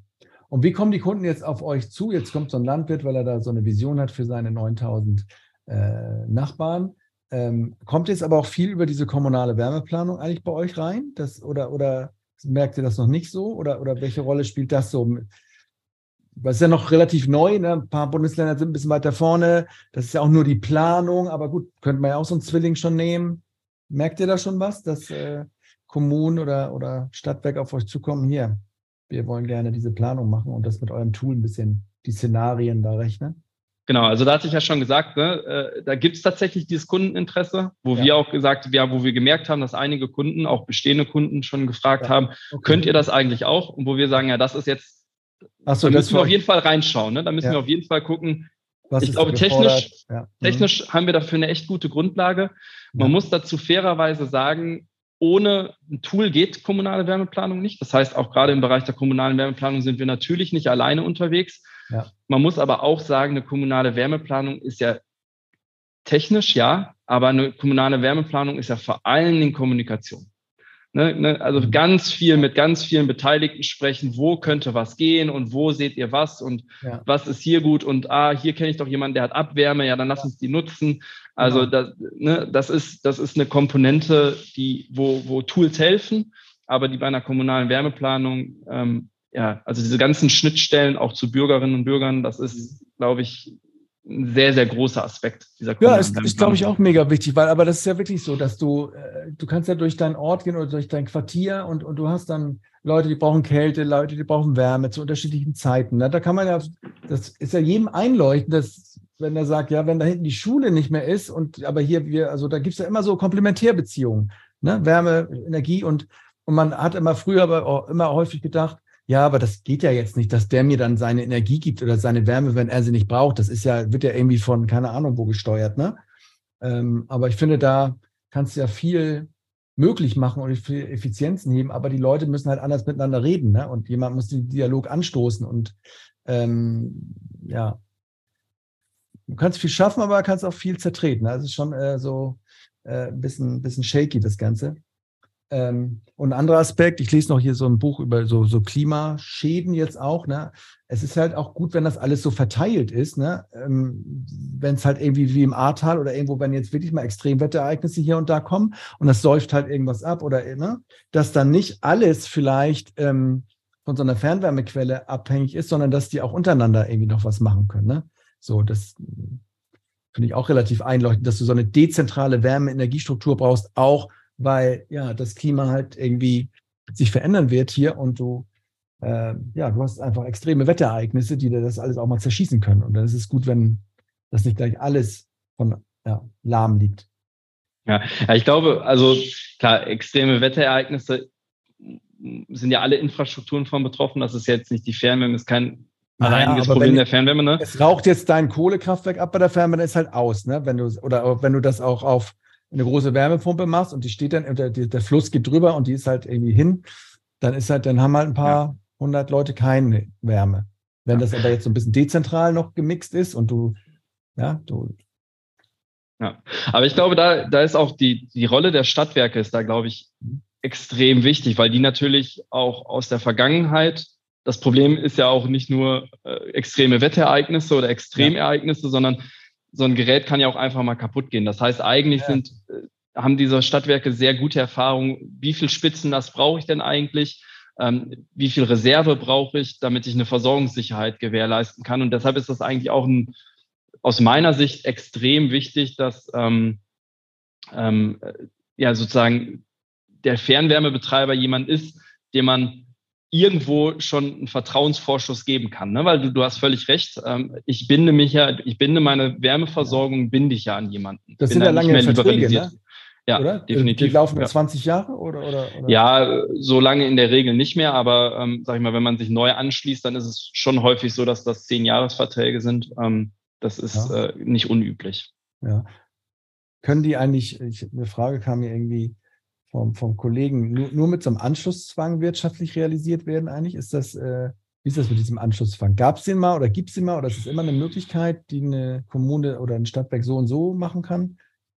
Ähm, Anschlusszwänge gibt es. Ähm, ich glaube, formal juristisch heißt das aber auch nicht Anschlusszwang, sondern ähm, Anschluss- und Benutzungs- äh, irgendwas. Ne? Es, es klingt, klingt, ein bisschen, ich glaube, ich, ich glaube, juristisch klingt es fast ein bisschen schöner. Ja. Ähm, ähm, gibt es vor allen Dingen auch in Neubaugebieten, sehen wir das schon auch häufiger, dass dann sozusagen in den B-Plan, also in den Bebauungsplan ja. oder vielleicht in die Kaufverträge reingeschrieben wird, dass man sich eben an dieses Fernwärmenetz anschließen muss.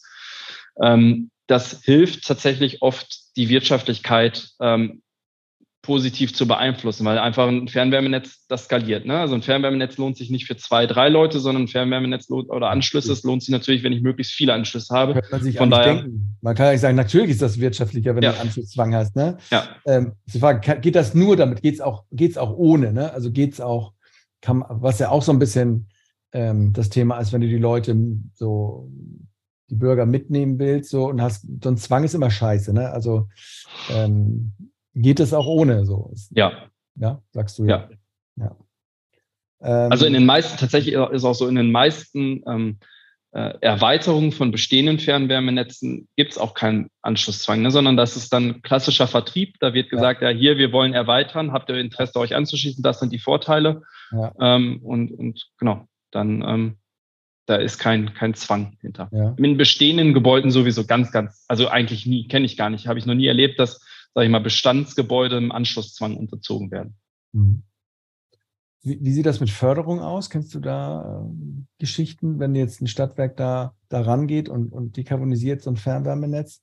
Gibt es da große Förderkulissen im Hintergrund? Ja, da ist also genau im, im, im September äh, letzten Jahres ist ein ganz großes Förderprojekt gesta oder gestartet, äh, Bundesförderung für effiziente ja. Wärmenetze, BEW. Mhm. Ähm, wo sowohl die, die Konzeptionierung, die Planung als auch tatsächlich nachher die Umsetzung ähm, gefördert wird. Ja. Ähm, sogar der Betrieb nachher von Wärmepumpen wird auch noch gefördert. Das heißt, das ist wirklich so eine systemische Förderung, was ich extrem ja. wichtig finde. Ne? Es werden nicht, es ist nicht so ein Flickenteppich, dass wie es ja auch häufig auf Landesebene äh, gibt, ähm, dass man sagt, ja, ich, ich fördere dir den Hausanschluss, aber die Haus, Durchführung, die wird nicht, nicht gefördert, ne? so als, als Extrembeispiel. So, so, so schlimm ist es vielleicht nicht, aber Äh, da wird wirklich gesagt, alles, was mit dem Fernwärmenetz und zum Betrieb des Fernwärmenetzes notwendig ist, das kriegst du auch pauschal mit 40 Prozent gefördert. Ja. Okay. Und das ist, glaube ich, ein, ein ganz, ganz wichtiges Instrument, wo wir natürlich auch als, als äh, sage ich mal, Unternehmen, was, was in der Fernwärmebranche ähm, aktiv ist, äh, wahnsinnigen Anfrageschub gesehen haben. Ne? Das hat ja. uns schon auch als Unternehmen Schub gegeben, ja, dass genau. wir gesehen haben, äh, da kommen Anfragen rein, da wollen Leute wirklich was machen. Ja. Ähm, und ich glaube, das ist schon ein sehr wichtiges Instrument. Mhm. Okay, so. Kosten haben wir geredet und Rechtsform habe ich mir noch so auf. Also eigentlich gehört es dann immer der, dem Stadtwerk, ne? Den ganz, das ist bei so Fernwärmenetzen so üblich, dass das alles im Eigentum des Stadtwerkes ist und das ist dann, gibt es da noch eine eigene Rechtsform oft, dass das in irgendeiner eigenen juristischen Einheit noch ist? So ein, so ein ja, oft, oft gibt es das so, dass, dass die Stadtwerke dann eine eigene GmbH haben, die das Fernwärmenetz betreibt oder die für den Ausbau des Fernwärmenetzes zuständig ist. Manchmal gibt es dann auch noch, dass die Tochtergesellschaften haben, die Netzgesellschaften, dass die zum Beispiel auch für den, ja. für den Ausbau verantwortlich sind.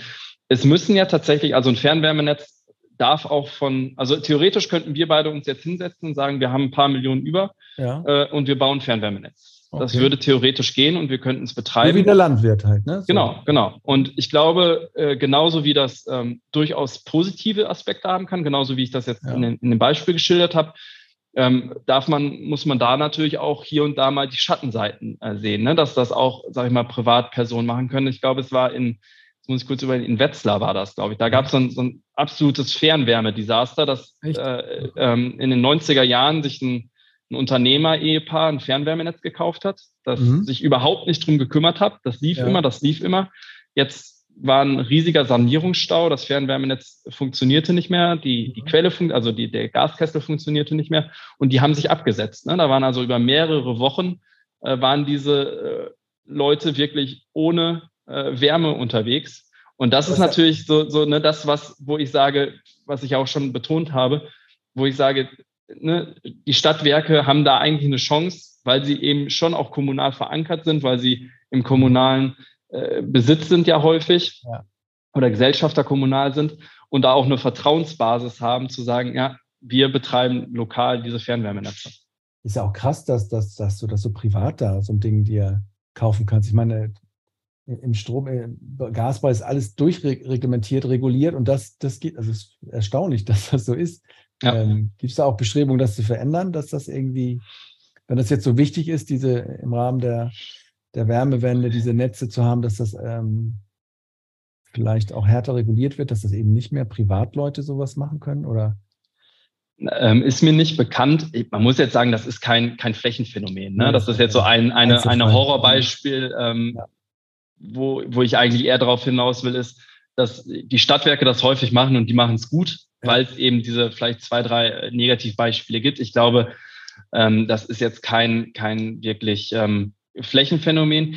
Ich weiß auch nicht, ob es das Beste wäre, das komplett zu verbieten, ne? weil ich glaube gerade wieder, ich will jetzt nicht immer nur dieses eine Beispiel ranziehen, aber da hat es ja durchaus positiven Effekt. Da wird wirklich was gemacht, weil jemand dahinter ist.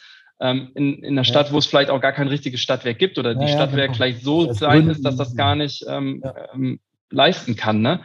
Ähm, von daher ähm, ja, ist, ist, es so ein Für und Wider. Ja. Ähm, aber du sagst schon auch, ich meine, für diese Energiewende, die Wärmenetze sind schon auch aus deiner Sicht der, der Schlüssel jetzt da oder, oder der, der wichtigste Punkt, wo man da den, äh, den Hebel ansetzen muss jetzt? Ich äh, habe zugegebenermaßen natürlich einen kleinen Bias. Ne? Also, äh, ja, du bist das, das, da unterwegs, ja. genau, das will ich nicht verleugnen. Ja. Aber ich glaube schon, dass das, also gerade in Ballungsgebieten, ähm, die jetzt noch zu einem ganz, ganz großen Teil ähm, mit, mit Erdgas versorgt sind, äh, wo wir die Probleme der Luftwärmepumpe zum Beispiel angesprochen haben, da wird das eine ganz wichtige Lösung sein. Ob das jetzt gerade im, im ländlichen oder, sag ich mal, im Speckgürtel, wo vielleicht viele Einfamilienhäuser sind, wo die Wärmedichten auch nicht immer so hoch sind. Da kann das eine sehr, sehr gute Lösung sein, aber da gibt es, glaube ich, auch wie zum Beispiel die Luftwärmepumpe oder auch einzelne Wärmepumpenversorgung, auch andere Lösungen, die auch attraktiv sind. Ich glaube, in dicht besiedelten Gebieten ist es mit die attraktivste Lösung. Mhm. Und, und ich frage mich immer, wenn man jetzt ganz viel Zeitdruck hätte, und man hat ja ganz viel Zeitdruck, ähm, wie könnte man das beschleunigen? Dieses ganze Thema, dass so ein Fernwärmenetz von 0 auf 100 nicht in drei Jahren, sondern in drei Monaten steht. Mal so ganz krass so äh, gesprochen. Wenn man sagt, wirklich, nee, wir, wir müssen in diesem Jahr müssen, keine Ahnung, wir haben, wir haben kein Gas mehr, es gibt gar kein Gas mehr, wir müssen da jetzt was machen. Gibt es irgendwie auch so keine Ahnung, so, so, to so Pop-up-Lösung, dass du einen Container auf den Platz stellst und sagst, das ist meine Großwärmepumpe, die Rohre schnell rein und das wird jetzt, ist alles nicht so städtebaulich äh, cool, aber dass es irgendwas gibt, das das auch massiv beschleunigen könnte. Ich glaube ähm, tatsächlich, dass die Bauzeit gar nicht der, der hemmende Faktor ist. Nee. Also das ist das, klar, man, man braucht eine gewisse Zeit, um die Leitung zu verlegen. Man braucht eine gewisse Zeit, um die Wärmepumpe zu errichten, die ja. es auch als Containerlösung zum Beispiel gibt. Das, das gibt es ja. auch äh, in, in, in den Maßstäben.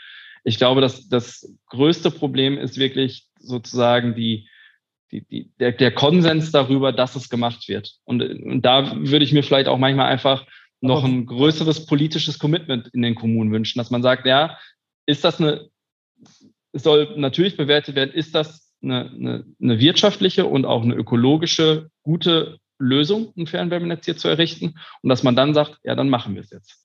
Und warum und glaube, glaubst du, das ist noch nicht angekommen jetzt? Also was, was, was, was, was kriegst du denn da mit für Überlegungen in den Köpfen? Dass sie denken, ja, vielleicht wird das Gas ja doch wieder ein bisschen billiger oder, oder, oder vielleicht nehmen wir jetzt dann Wasserstoff oder, oder was ist, was ist deren? Ich glaube, also ein großes Problem sind Investitionen und Tiefbau. Das ist das ist, auch wenn wir es jetzt schon, schon dreimal hatten, ich ja, glaube, das sind zwei, zwei große Probleme. Und natürlich, ähm, ne, also ich muss ja alle Kunden überzeugen, sich auch in dieses Fernwärmenetz anzuschließen. Also das Bauen ist ja das eine, ja. aber ich muss natürlich auch meine Anschlussnehmer haben. Und ähm, ich glaube, das sind so diese drei Säulen, die die äh, den, den Ausbau da verlangsamen. Also ich glaube nicht, dass es die Technik ist, die den Ausbau verlangsamt. Sicherlich haben wir auch Fachkräftemangel, das kommt noch dazu, ne? das ist ja in allen Bereichen so.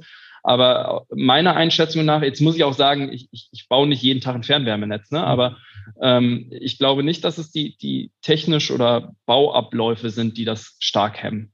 Mhm. Ich meine, klar, also wenn du sagst, du Gasheizung, Ölheizung darfst du eh nicht mehr, dann ist ja nur die Wahl zwischen, ja, kaufst du eine Wärmepumpe oder jemand legt dir ein Netz dahin. Ne? Also, aber deswegen denke ich immer so, ja, so viele Möglichkeiten gibt es ja nicht. Gibt ja nicht noch 22 andere Möglichkeiten, die man machen kann. So, und, so, und dann, ja, dann sagst du, die Kosten sind dann, aber dann denke ich, es wird ja auch sehr gefördert. So. Äh, ja. Rechnet sich das dann auch mit der Förderung, auch den langfristigen, mit dem Anschluss? Ist das, ja, ist das nur die große Zahl, die, die dir dann verschreckt? Oder ist wirklich das, das Geschäftsmodell dann auch ein bisschen wackelig, das äh, auf ganz Jahr, lange Jahre bezogen, oder? Ja, ich glaube, dass, also es ist dahingehend wackelig, dass ähm, die Investitionen, die, wo, die heute getätigt werden, wahrscheinlich auch viel, viel schnelllebiger sind als noch vor 30, 40 ja. Jahren. Ne? Ja. Und ein Fernwärmenetz lege ich halt wirklich für 50 Jahre. Das ist, ja. ein, das ist ein Asset, was, wenn das einmal in der Erde liegt, ja. dann liegt das da und dann habe ich das. Und äh, mhm. da, da, kann ich nicht äh, in, in fünf Jahren sagen, ah, jetzt ist das abgeschrieben, ja. ähm, dann investiere ich in was anderes, sondern das braucht auch eben diese Zeit, nicht vielleicht nicht 50 Jahre, um abgeschrieben zu werden, aber das ist einfach ein sehr langfristiges Investment. Und das hemmt natürlich auch, definitiv, klar. Einfach weil es so eine große Entscheidung ist. Große Summe, große, lange Zeit. Ja, aber was ist das, was, was ist die Alternative? Dann sagst du, nee, ich mache mal lieber ein bisschen Wärmepumpengeschäft so. Aber damit kriegst du ja im Rahmen deiner kommunalen Wärmeplanung das CO2 da nicht raus aus ganz vielen Städten. Insofern nee. musst du es ja machen. Also. Ja, deshalb glaube ich auch. Also gerade in, in, in verdichteten Städten wird das äh, eine Lösung sein, die, die wir auch in den nächsten Jahren, denke ich, viel, viel häufiger sehen werden. Fernwärme. Ich frage mich nur, ich bin ja hier in Köln die reine Energie äh, quasi nebenan. Und das ist hier so ein Altbau, verdichtetes Ding mit, mit, mit Etagen, Gasheizung und so. Ähm, was wird die wohl äh, machen? Also hier wird man wahrscheinlich mit Wärmepumpen, wird wird schwierig, hatten wir eingangs gesagt. So ein Netz werden die jetzt hier auch nicht so schnell hinlegen. Ähm, ist dann hier das schwarze Schaf quasi, die Straße oder, oder so die, die, ja. Ich meine, auch, auch die Rheinenergie baut ja aus. Also ich war letztens noch in Köln, da habe ich auch äh, Fernwärmeleitung in, äh, in Mülheim war es, äh, gesehen, ja. die neu verlegt werden. Von daher auch ja. da wird ja ausgebaut. Mhm. Ähm, ich glaube, ähm, es ist zwar traurig, aber ich glaube, man muss sich schon von dieser Vorstellung verabschieden, ähm, ich gebe jetzt, ne, um, die, um den Vergleich zu ziehen, ich gebe jetzt meinen Verbrenner ab, mein, mein ja. Verbrennungsmotorauto gebe ich ab und kaufe mir ein Elektrofahrzeug und das geht ja. innerhalb von drei Wochen. Glaube, von dieser Vorstellung muss man sich ein bisschen, gerade in Städten muss man sich trennen, sondern das ist schon auch ein Prozess, der auch, sage ich mal, politisch und auch von den Stadtwerken nicht umsonst auf mehrere Jahre ausgelegt ist. Ne? Also, dass man sagt, ja, 2030 vielleicht so mal als erste Wegmarke. Das ist leider so, weil es eben auch ähm, eben so ein, so ein langfristiges und, und wichtiges Investment auch ist. Hey, dann erstmal danke, Peter, für diesen ganzen Tech-Kram, den ganzen ja, technologischen Hintergrund und, und, und die ganze Technik, wie es funktioniert.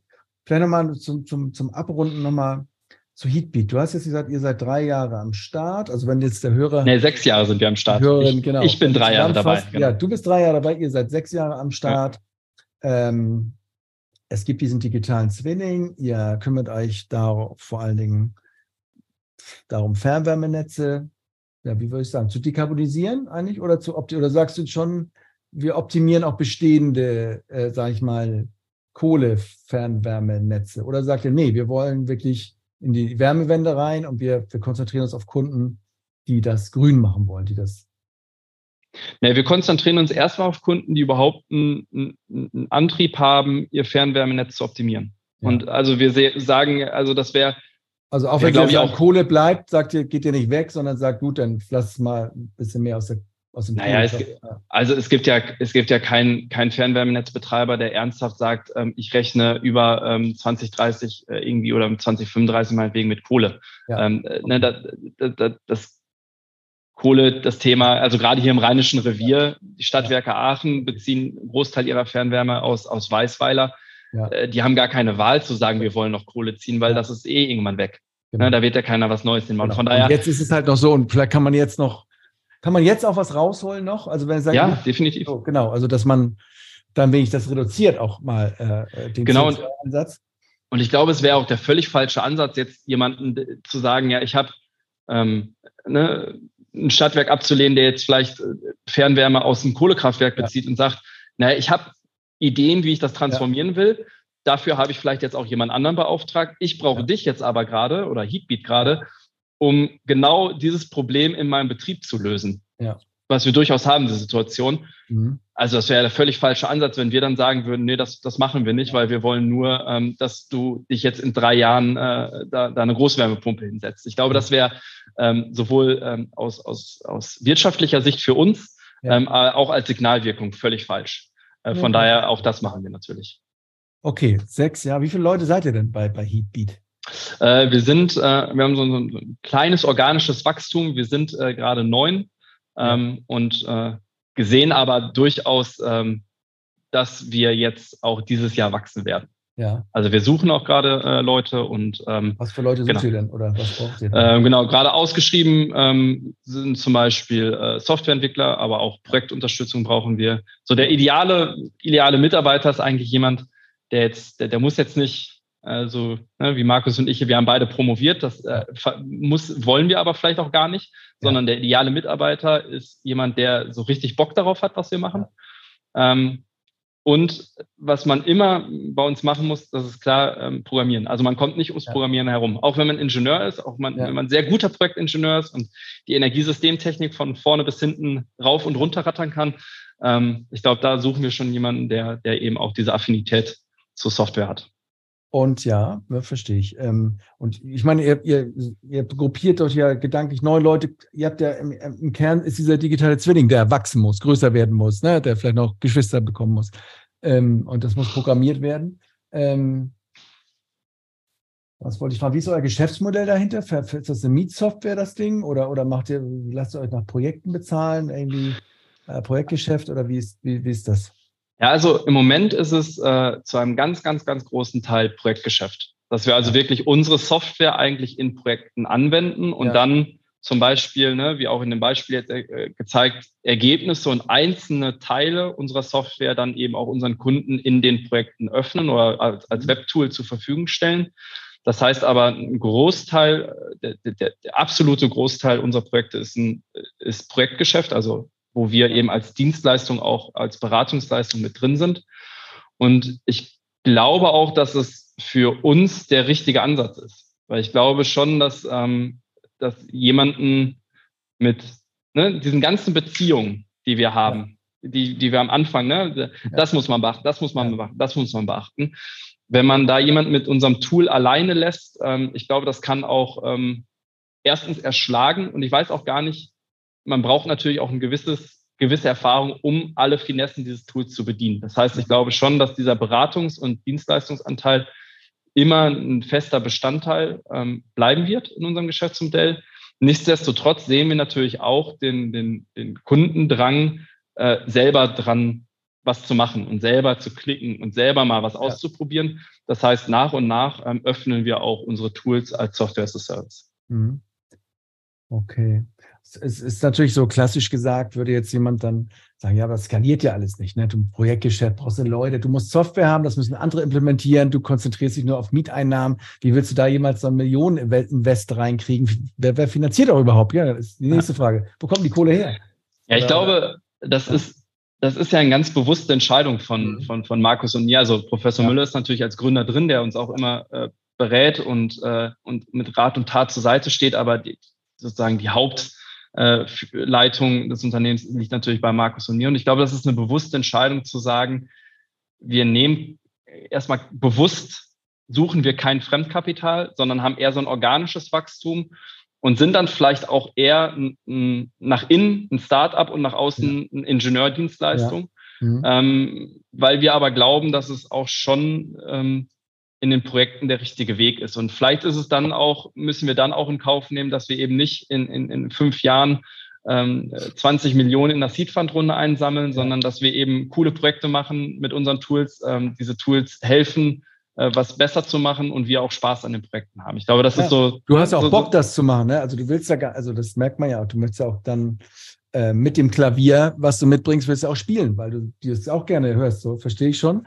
Und auf der anderen Seite denke ich mal, wenn wir jetzt wirklich wie das Thema Tempo, ist es ja, wenn du sagst, wir müssen, das, also wir brauchen ja jetzt ganz viele Leute, die sowas machen, für ganz viele, also muss das schneller gehen. Also, ne, ähm, das ist ja einfach so von der Aufgabenstellung so, dass, dass, äh, dass ich immer danach suche halt, ja, wie, wie geht es jetzt viel, viel, viel schneller als, als organisch, langsam, weil ja. wir einfach die Zeit nicht so haben. Ja. Mhm. Naja, auf jeden Fall. Ähm, ich glaube, dass, dass wir mit unserem Tool schon deutlich schneller sind als sozusagen der, das klassische Planungsbüro. Ja. Das heißt, da, da sehen wir schon ähm, Erfolge. Ähm, ich glaube auch, dass wir mehr sozusagen dadurch, dass wir das Tool haben, mehr Projekte gleichzeitig machen können als ein klassisches Büro. Das mhm. hilft uns auch.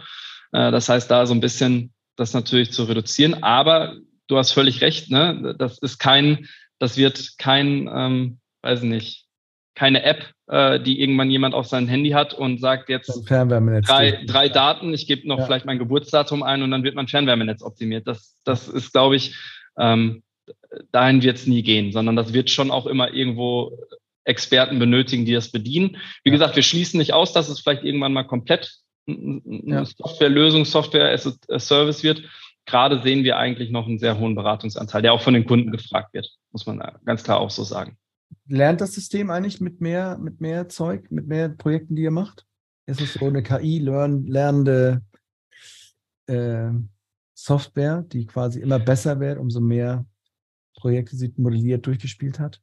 Ähm, also im Kern ist unser Modell erstmal physikalisch. Das heißt, ja. wir, haben, wir haben keine KI. Ja. Ähm, liegt auch daran, äh, weil wir eigentlich gesehen haben, als wir angefangen haben, noch an der Uni, dass viel zu wenig Daten da sind im Fernwärmenetz, um eine KI laufen zu lassen. Ich brauche erstmal Daten. Ja. Genau. Ja. Ähm, jetzt in den, in den letzten zwei Jahren, wo auch die ersten Messdaten reinkommen, wo immer mhm. mehr Projekte auch reinkommen, ähm, schauen wir auch in, den, in die Richtung KI, dass wir sagen, wir müssen da auch auf jeden Fall was machen. Im Kern ist das erst auch mal physikalisch, aber äh, dadurch, dass wir eben wirklich jedes Projekt in der Datenbank haben, fällt uns natürlich viel leichter aus vergangenen Projekten etwas in neue Projekte zu übertragen. Ja. Und wir versuchen eigentlich auch alles, also es sei es nur eine Grafik, die wir für einen Kunden mal ganz speziell anfertigen. Das ist bei uns nicht irgendwo eine Excel-Datei, die irgendwo im Unterordner des Unterordners des Unterordners liegt, sondern das ist ein Softwareprozess. Das heißt, alles, was wir irgendwann mal für einen Kunden anfertigen, wird bei uns eigentlich in getesteten Softwareprozess übertragen, dass wir es immer wieder verwenden können. Ja. Und das ist sozusagen, das ist sozusagen, das ist jetzt keine KI, sondern das ist halt wirklich dann ne, die, die, die menschliche Intelligenz, ja. die da drin steckt. Mhm. Ähm, aber das sehen wir natürlich, dass, dass ein Projekt, was wir vor einem Jahr, wo wir vielleicht drei Wochen reinstecken mussten, schaffen wir jetzt vielleicht auch in einer Woche. Und was ist so euer Schatz, frage ich mich immer. Können jetzt auch andere Studenten von Professor Müller, die das Buch gelesen haben, heißt doch Professor Müller, oder? Hast du eben gesagt? Ja, ja. ja genau. Lese ich auch, programmiere ich auch, fertig. Also was ist so, was, was hat man dann irgendwann für einen Vorsprung, wo man sagt, ja, kannst du anfangen, aber dauert lange oder, oder wo man sagt, oder hast, habt ihr in euren Promotionen irgendwas rausgefunden, was du mir vielleicht gar nicht sagen willst, du sagst, ja, Timo, aber da ist irgendwie so ein bisschen Hex, Hex Magic drin. Da, naja, also ich glaube, in, in dem einen oder anderen Modell, was wir bauen, da ist schon ein bisschen Hex, Hex Magic ja, drin. Das ist nichts, was, was, was super geheim ist oder was ja. kein anderer Mensch auf der, der Welt kann. Ja. Ich glaube, wovon wir einfach extrem profitiert haben, auch am Institut, das war nicht so ein, so ein Elfenbein, also wir sind kein. Elfenbein-Institut, das war ja auch, sag ich mal, Aachen ist jetzt auch nicht dafür bekannt, eine Elfenbein-Uni zu sein, sondern eben sehr starken Praxisbezug zu haben. Und wir konnten da eigentlich die Zeit gut nutzen, um, um ein Softwarewerkzeug zu bauen, was, was hilft, in einer, sage ich mal, gesicherten Umgebung. Und ich glaube, das ist so der, der Vorsprung, den wir haben. Und wenn man dann ganz ehrlich ist, ähm, Markus als, als initialer Gründer, aber ich sozusagen als nachgezogener Gründer auch, ähm, am Ende brauchst du natürlich auch Durchhaltevermögen. Das ist natürlich nicht, das ist das Technische und das Know-how ist das andere. Du musst aber irgendwie auch Bock darauf haben und du musst halt auch Bock haben, mal äh, ne, ein bisschen mehr zu investieren und äh, zu sagen, ja, ich mache das jetzt einfach. Ja. Und ja, also von daher. Der, der, Vorsprung der sechs Jahre irgendwann auch ja. und der, der, ne, das durchgehalten zu haben. Mit welchen Partnern arbeitet ihr zusammen? Also äh, dann auch arbeitet ihr mit Ingenieurbüros dann auch zusammen? Gibt es da eine Co-Opetition oder, oder ist es Wettbewerb oder ist es irgendwie, macht ihr das zusammen oder? Ah, das ist, das ist eigentlich ähm, sehr, sehr divers, mit wem wir zusammenarbeiten. Ja. Also es kann sein, dass das ein, ein, klassisches Planungsbüro ist. Das kann aber auch sowas wie Dresden Sommer sein, die, die vielleicht eher so ne, auf der Projektmanagement und auch so, so Projektentwicklungsseite sind, ähm, sein. Wir arbeiten natürlich häufig mit Planungsbüros zusammen, die dann sozusagen auch ne, da, wo wir im Grunde aufhören, wo wir sagen, jetzt ist ein schlüssiges Konzept, wir haben euch alles gezeigt, wie es funktioniert. Sozusagen die Ausführungsplanung, das übernehmen wir ja dann eigentlich nicht mehr in den seltensten Projekten, ne? sondern dass wir dann sagen, ja, hier arbeiten wir dann mit den, mit den Planern zusammen. Ähm, von daher, das sind dann schon so typische Schnittstellen, die wir haben, ja. Gut, Peter, ich glaube, wir haben jetzt anderthalb Stunden über Wärmepumpen und Co. gesprochen.